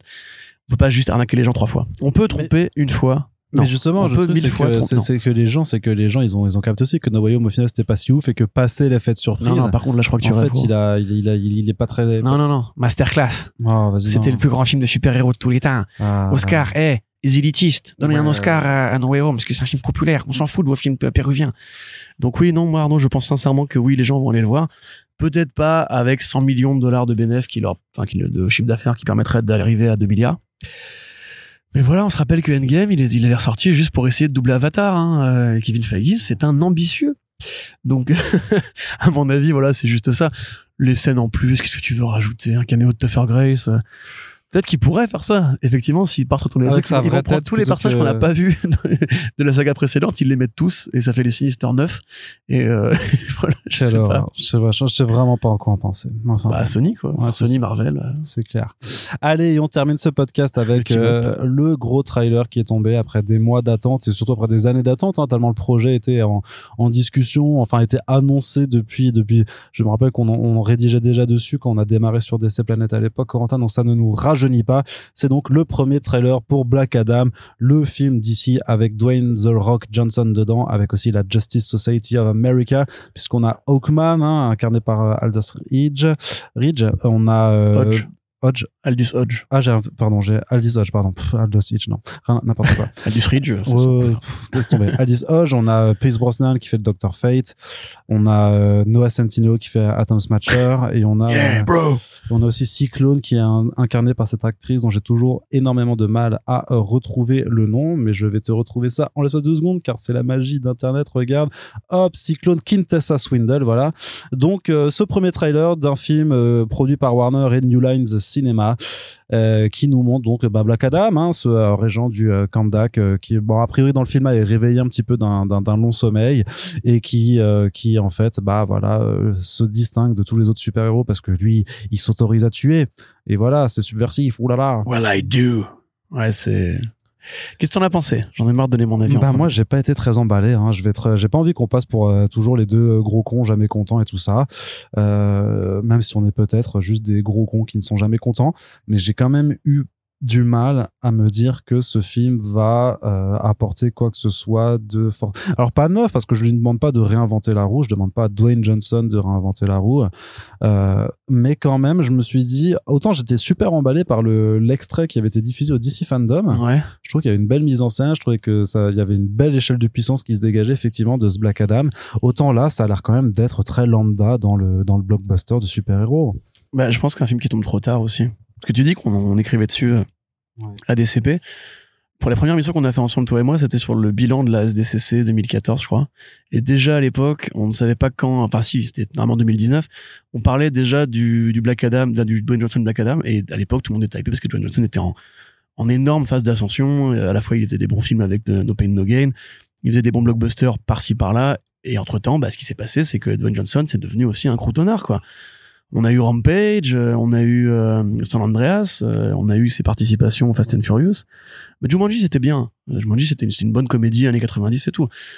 Jungle Cruise, pareil, c'est pas un film qui est honteux. Le problème, c'est que voilà, maintenant, lui, il s'est encrouté un peu dans un rôle qui fait qu'il prend de moins en moins de risques. Alors là, on pourrait se dire qu'il joue enfin un personnage plus gris, Ouais. même si dans les faits, ce sera Dwayne Johnson qui joue un personnage plus gris. C'est-à-dire, ce sera Dwayne Johnson qui tue des gens, mais il sera toujours stylé, musclé. La réplique de fin du trailer quand il, quand il attrape le missile, et que les mecs te font bien remarquer, oh, est-ce qu'il a attrapé un missile? Ouais, il vient d'attraper un missile. Mais je dis, mais attendez, les gars. Ouais, il est trop fort. En fait, Oh tu là vois, là, il est vraiment trop trop trop fort. quand tu prends ton, mais c'est très américain ça aussi, quand tu prends ton public pour des adolescents en fait qui s'extasient au moins de trucs un peu amazing, waouh, trop cool, euh, en oubliant que, enfin, c'est un personnage qui est politique aussi, Black Adam. Moi, tu vois, ça ne me dérange pas de faire le gros con qui n'aime rien à partir du moment où les studios ne me vendent toujours la même chose. Du coup, mon avis va forcément évoluer. Euh, Black Adam, quand il était écrit à l'époque, c'était un dictateur, c'était une, une parabole sur Ben Laden, sur Saddam Hussein, euh, un truc aussi un peu plus, un peu moins impérialiste américain. Il a plein de bonnes de bons trucs à dire ce personnage et justement je trouve un peu dommage effectivement de voir que ça ressemble vraiment beaucoup à un blockbuster. Avec pareil tu sais la, la narration de euh, la narration de Pierce Brosnan qui fait voilà on a pris le vieil acteur anglais pour narrer en mode euh, ah, tu vois c'est un peu un peu mystique c'est un peu grand un peu grandiloquent et tout. T'as l'impression de l'avoir déjà vu plein de fois ce trailer en fait c'est ça le problème même ça fait un peu Iron Man avec les, les, agents de l'armée et tout au niveau mise en scène par contre si euh, je pense que c'est vraiment très quadrillé pour les fans de Zack Snyder. C'est vraiment une utilisation des pouvoirs, le, vol très rapide, l'hyper vitesse et l'esthétique un peu grise orangée qui fait Zack Snyder. Je pense que de toute façon euh, Johnson il est il était fan lui aussi de ce cinéma-là. Euh, ça ça m'aurait pas étonné qu'à l'époque il y ait eu des discussions justement avec Snyder parce que lui euh, était carrément prêt à la avec Superman et tout, donc peut-être qu'il il ambitionnait de faire un crossover entre Black Adam et le Henry Cavill à l'époque. Euh, mais ouais, voilà, moi c'est plus effectivement le comment dirais-je la dimension OSEF, on va dire, de ce projet maintenant qu'on a vu Shazam, qui était quand même euh, très excentré par rapport à l'univers d'essai. Il dit même pas, je crois pas qu'il dit, Shazam dans le trailer en fait. Donc même le lien avec Shazam, il a pas l'air très évident. Je suis même pas sûr qu'ils en fassent ça en vrai. Bah ouais, mais c'est un peu con quoi. Enfin. Bah ouais, mais bon. Ils ont, ils ont le même logo, les mêmes pouvoirs, euh, la foudre, tout ça, je sais pas. Bah mais Dwayne Johnson il a dit non, moi je veux que Black Adam il affronte Superman, mais pas, pas Ouais. Bon après voilà, moi quelque part je te dis, je suis plus très client de Dwayne Johnson aujourd'hui. Euh, Le truc qu'il a fait pour Netflix, la Red Notice, qui était une horreur, mais, mais ça, ça, ça, tu vois, c'est le film de l'encé- de l'encéphalogramme plat. hein. C'est vraiment écrit Ah ouais. par un algorithme. Tout est twisté exprès, tout- tous les gags sont, sont nuls, tout le monde paraisse, tout le monde, tout le monde cachetonne. Donc euh, voilà, moi j'irais pour les scènes d'action, et parce que c'est mon travail, j'ai pas le choix. Mais euh, à part ça, effectivement, compte tenu de l'attente quand même 8 ans et que euh, il a quand même beaucoup parlé, hein, Dwayne Johnson. euh, même quand tu vois son producteur de Seven Bucks, euh, parce que c'est aussi lui qui, co- qui coproduit le film, hein, évidemment, parce qu'il produit tout ce qu'il fait. Euh, quand il en parlait, il disait nous on voudrait faire Kingdom Come, on est des vrais fans de BD et tout, Kingdom Come avec Dwayne ce serait mortel, on ramène Henry Cavill et tout. Tu dis ah ils ont lu des BD en fait, les mecs c'est vraiment des gros fans de ce truc un peu musclé, d'essai etc, de Mark Waid et tout. Et le film lui-même transpire pas ça, je trouve. Après il faut voir, c'est qu'un trailer, évidemment c'est monté comme un trailer avec la blague à la fin, avec les scènes d'action au milieu etc. Tu auras peut-être des bonnes scènes qui vont t'emporter, euh, l'échelle de puissance peut être sympa, voir la GSA c'est quand même cool en espérant que ce soit pas trop cheapos. Peut-être que ça peut ouvrir une nouvelle poche pour l'univers d'essai, parce que vu qu'il y a plus de Justice League officiellement, euh, ça peut être le départ de quelque chose. Et puis c'est un film qui fera de l'argent. Dwayne Johnson, il est populaire. Ouais, Donc à voir. J'ai pas envie de critiquer trop vite, mais c'est vrai que pour l'instant, le premier trailer est pas régalant, régalant. Voilà, donc ça sortira en octobre et de toute façon, bah, on sera forcément au rendez-vous pour vous en reparler. Puis il y aura très certainement une autre bande-annonce qui arrivera d'ici Mm. là. Ce sera le, fait, le seul film d'essai de cette année. Yes. euh, euh, non, parce qu'il y a Super euh, League of Super Pets aussi Hum, ouais, avec Dwayne Johnson. dedans. C'est l'année Dwayne Johnson. C'est ça. Allez, Corentin, on a terminé pour ce podcast. Euh, on espère que ça vous a plu. On vous rappelle que vous pouvez réagir à tous les sujets abordés dans les commentaires. Et surtout, le plus important pour nos podcasts, si vous appréciez le travail que l'on fournit sur First Print, c'est de partager ces émissions sur les réseaux sociaux partout ailleurs. Si vous avez des gens qui aimaient, euh, qui aiment, pardon, la pop culture, et ben dites-leur, au fait, regarde, il y a un podcast qui s'appelle First Print, c'est vachement bien. C'est deux gros cons jamais contents qui parlent de comics et de cinéma. Euh, ça pourrait leur plaire peut-être. Et bah voilà, mais on espère, voilà, on espère juste que c'est important de les partager. Puis on vous rappelle qu'on a une page Tipeee qui est ouverte aussi. Voilà, c'est, je sais, il faut, il faut qu'on le rappelle à chaque fois, mais parce que bah voilà, si vous voulez le, le podcast soit pérenne et puisse exister sur le long terme, et ben on a besoin, euh, voilà, d'être soutenu aussi euh, sur cette page puisque euh, bah voilà, on y passe énormément de temps, beaucoup d'efforts, de travail et tout ça. Et donc, ben euh, si vous estimez que tout travail mérite salaire, et ben vous avez euh, l'occasion de pouvoir nous aider euh, à simplement faire vivre ce podcast le plus longtemps possible. On vous remercie de nous avoir écoutés en tout cas et on vous dit à très bientôt pour le prochain podcast. Salut Salut! 绿。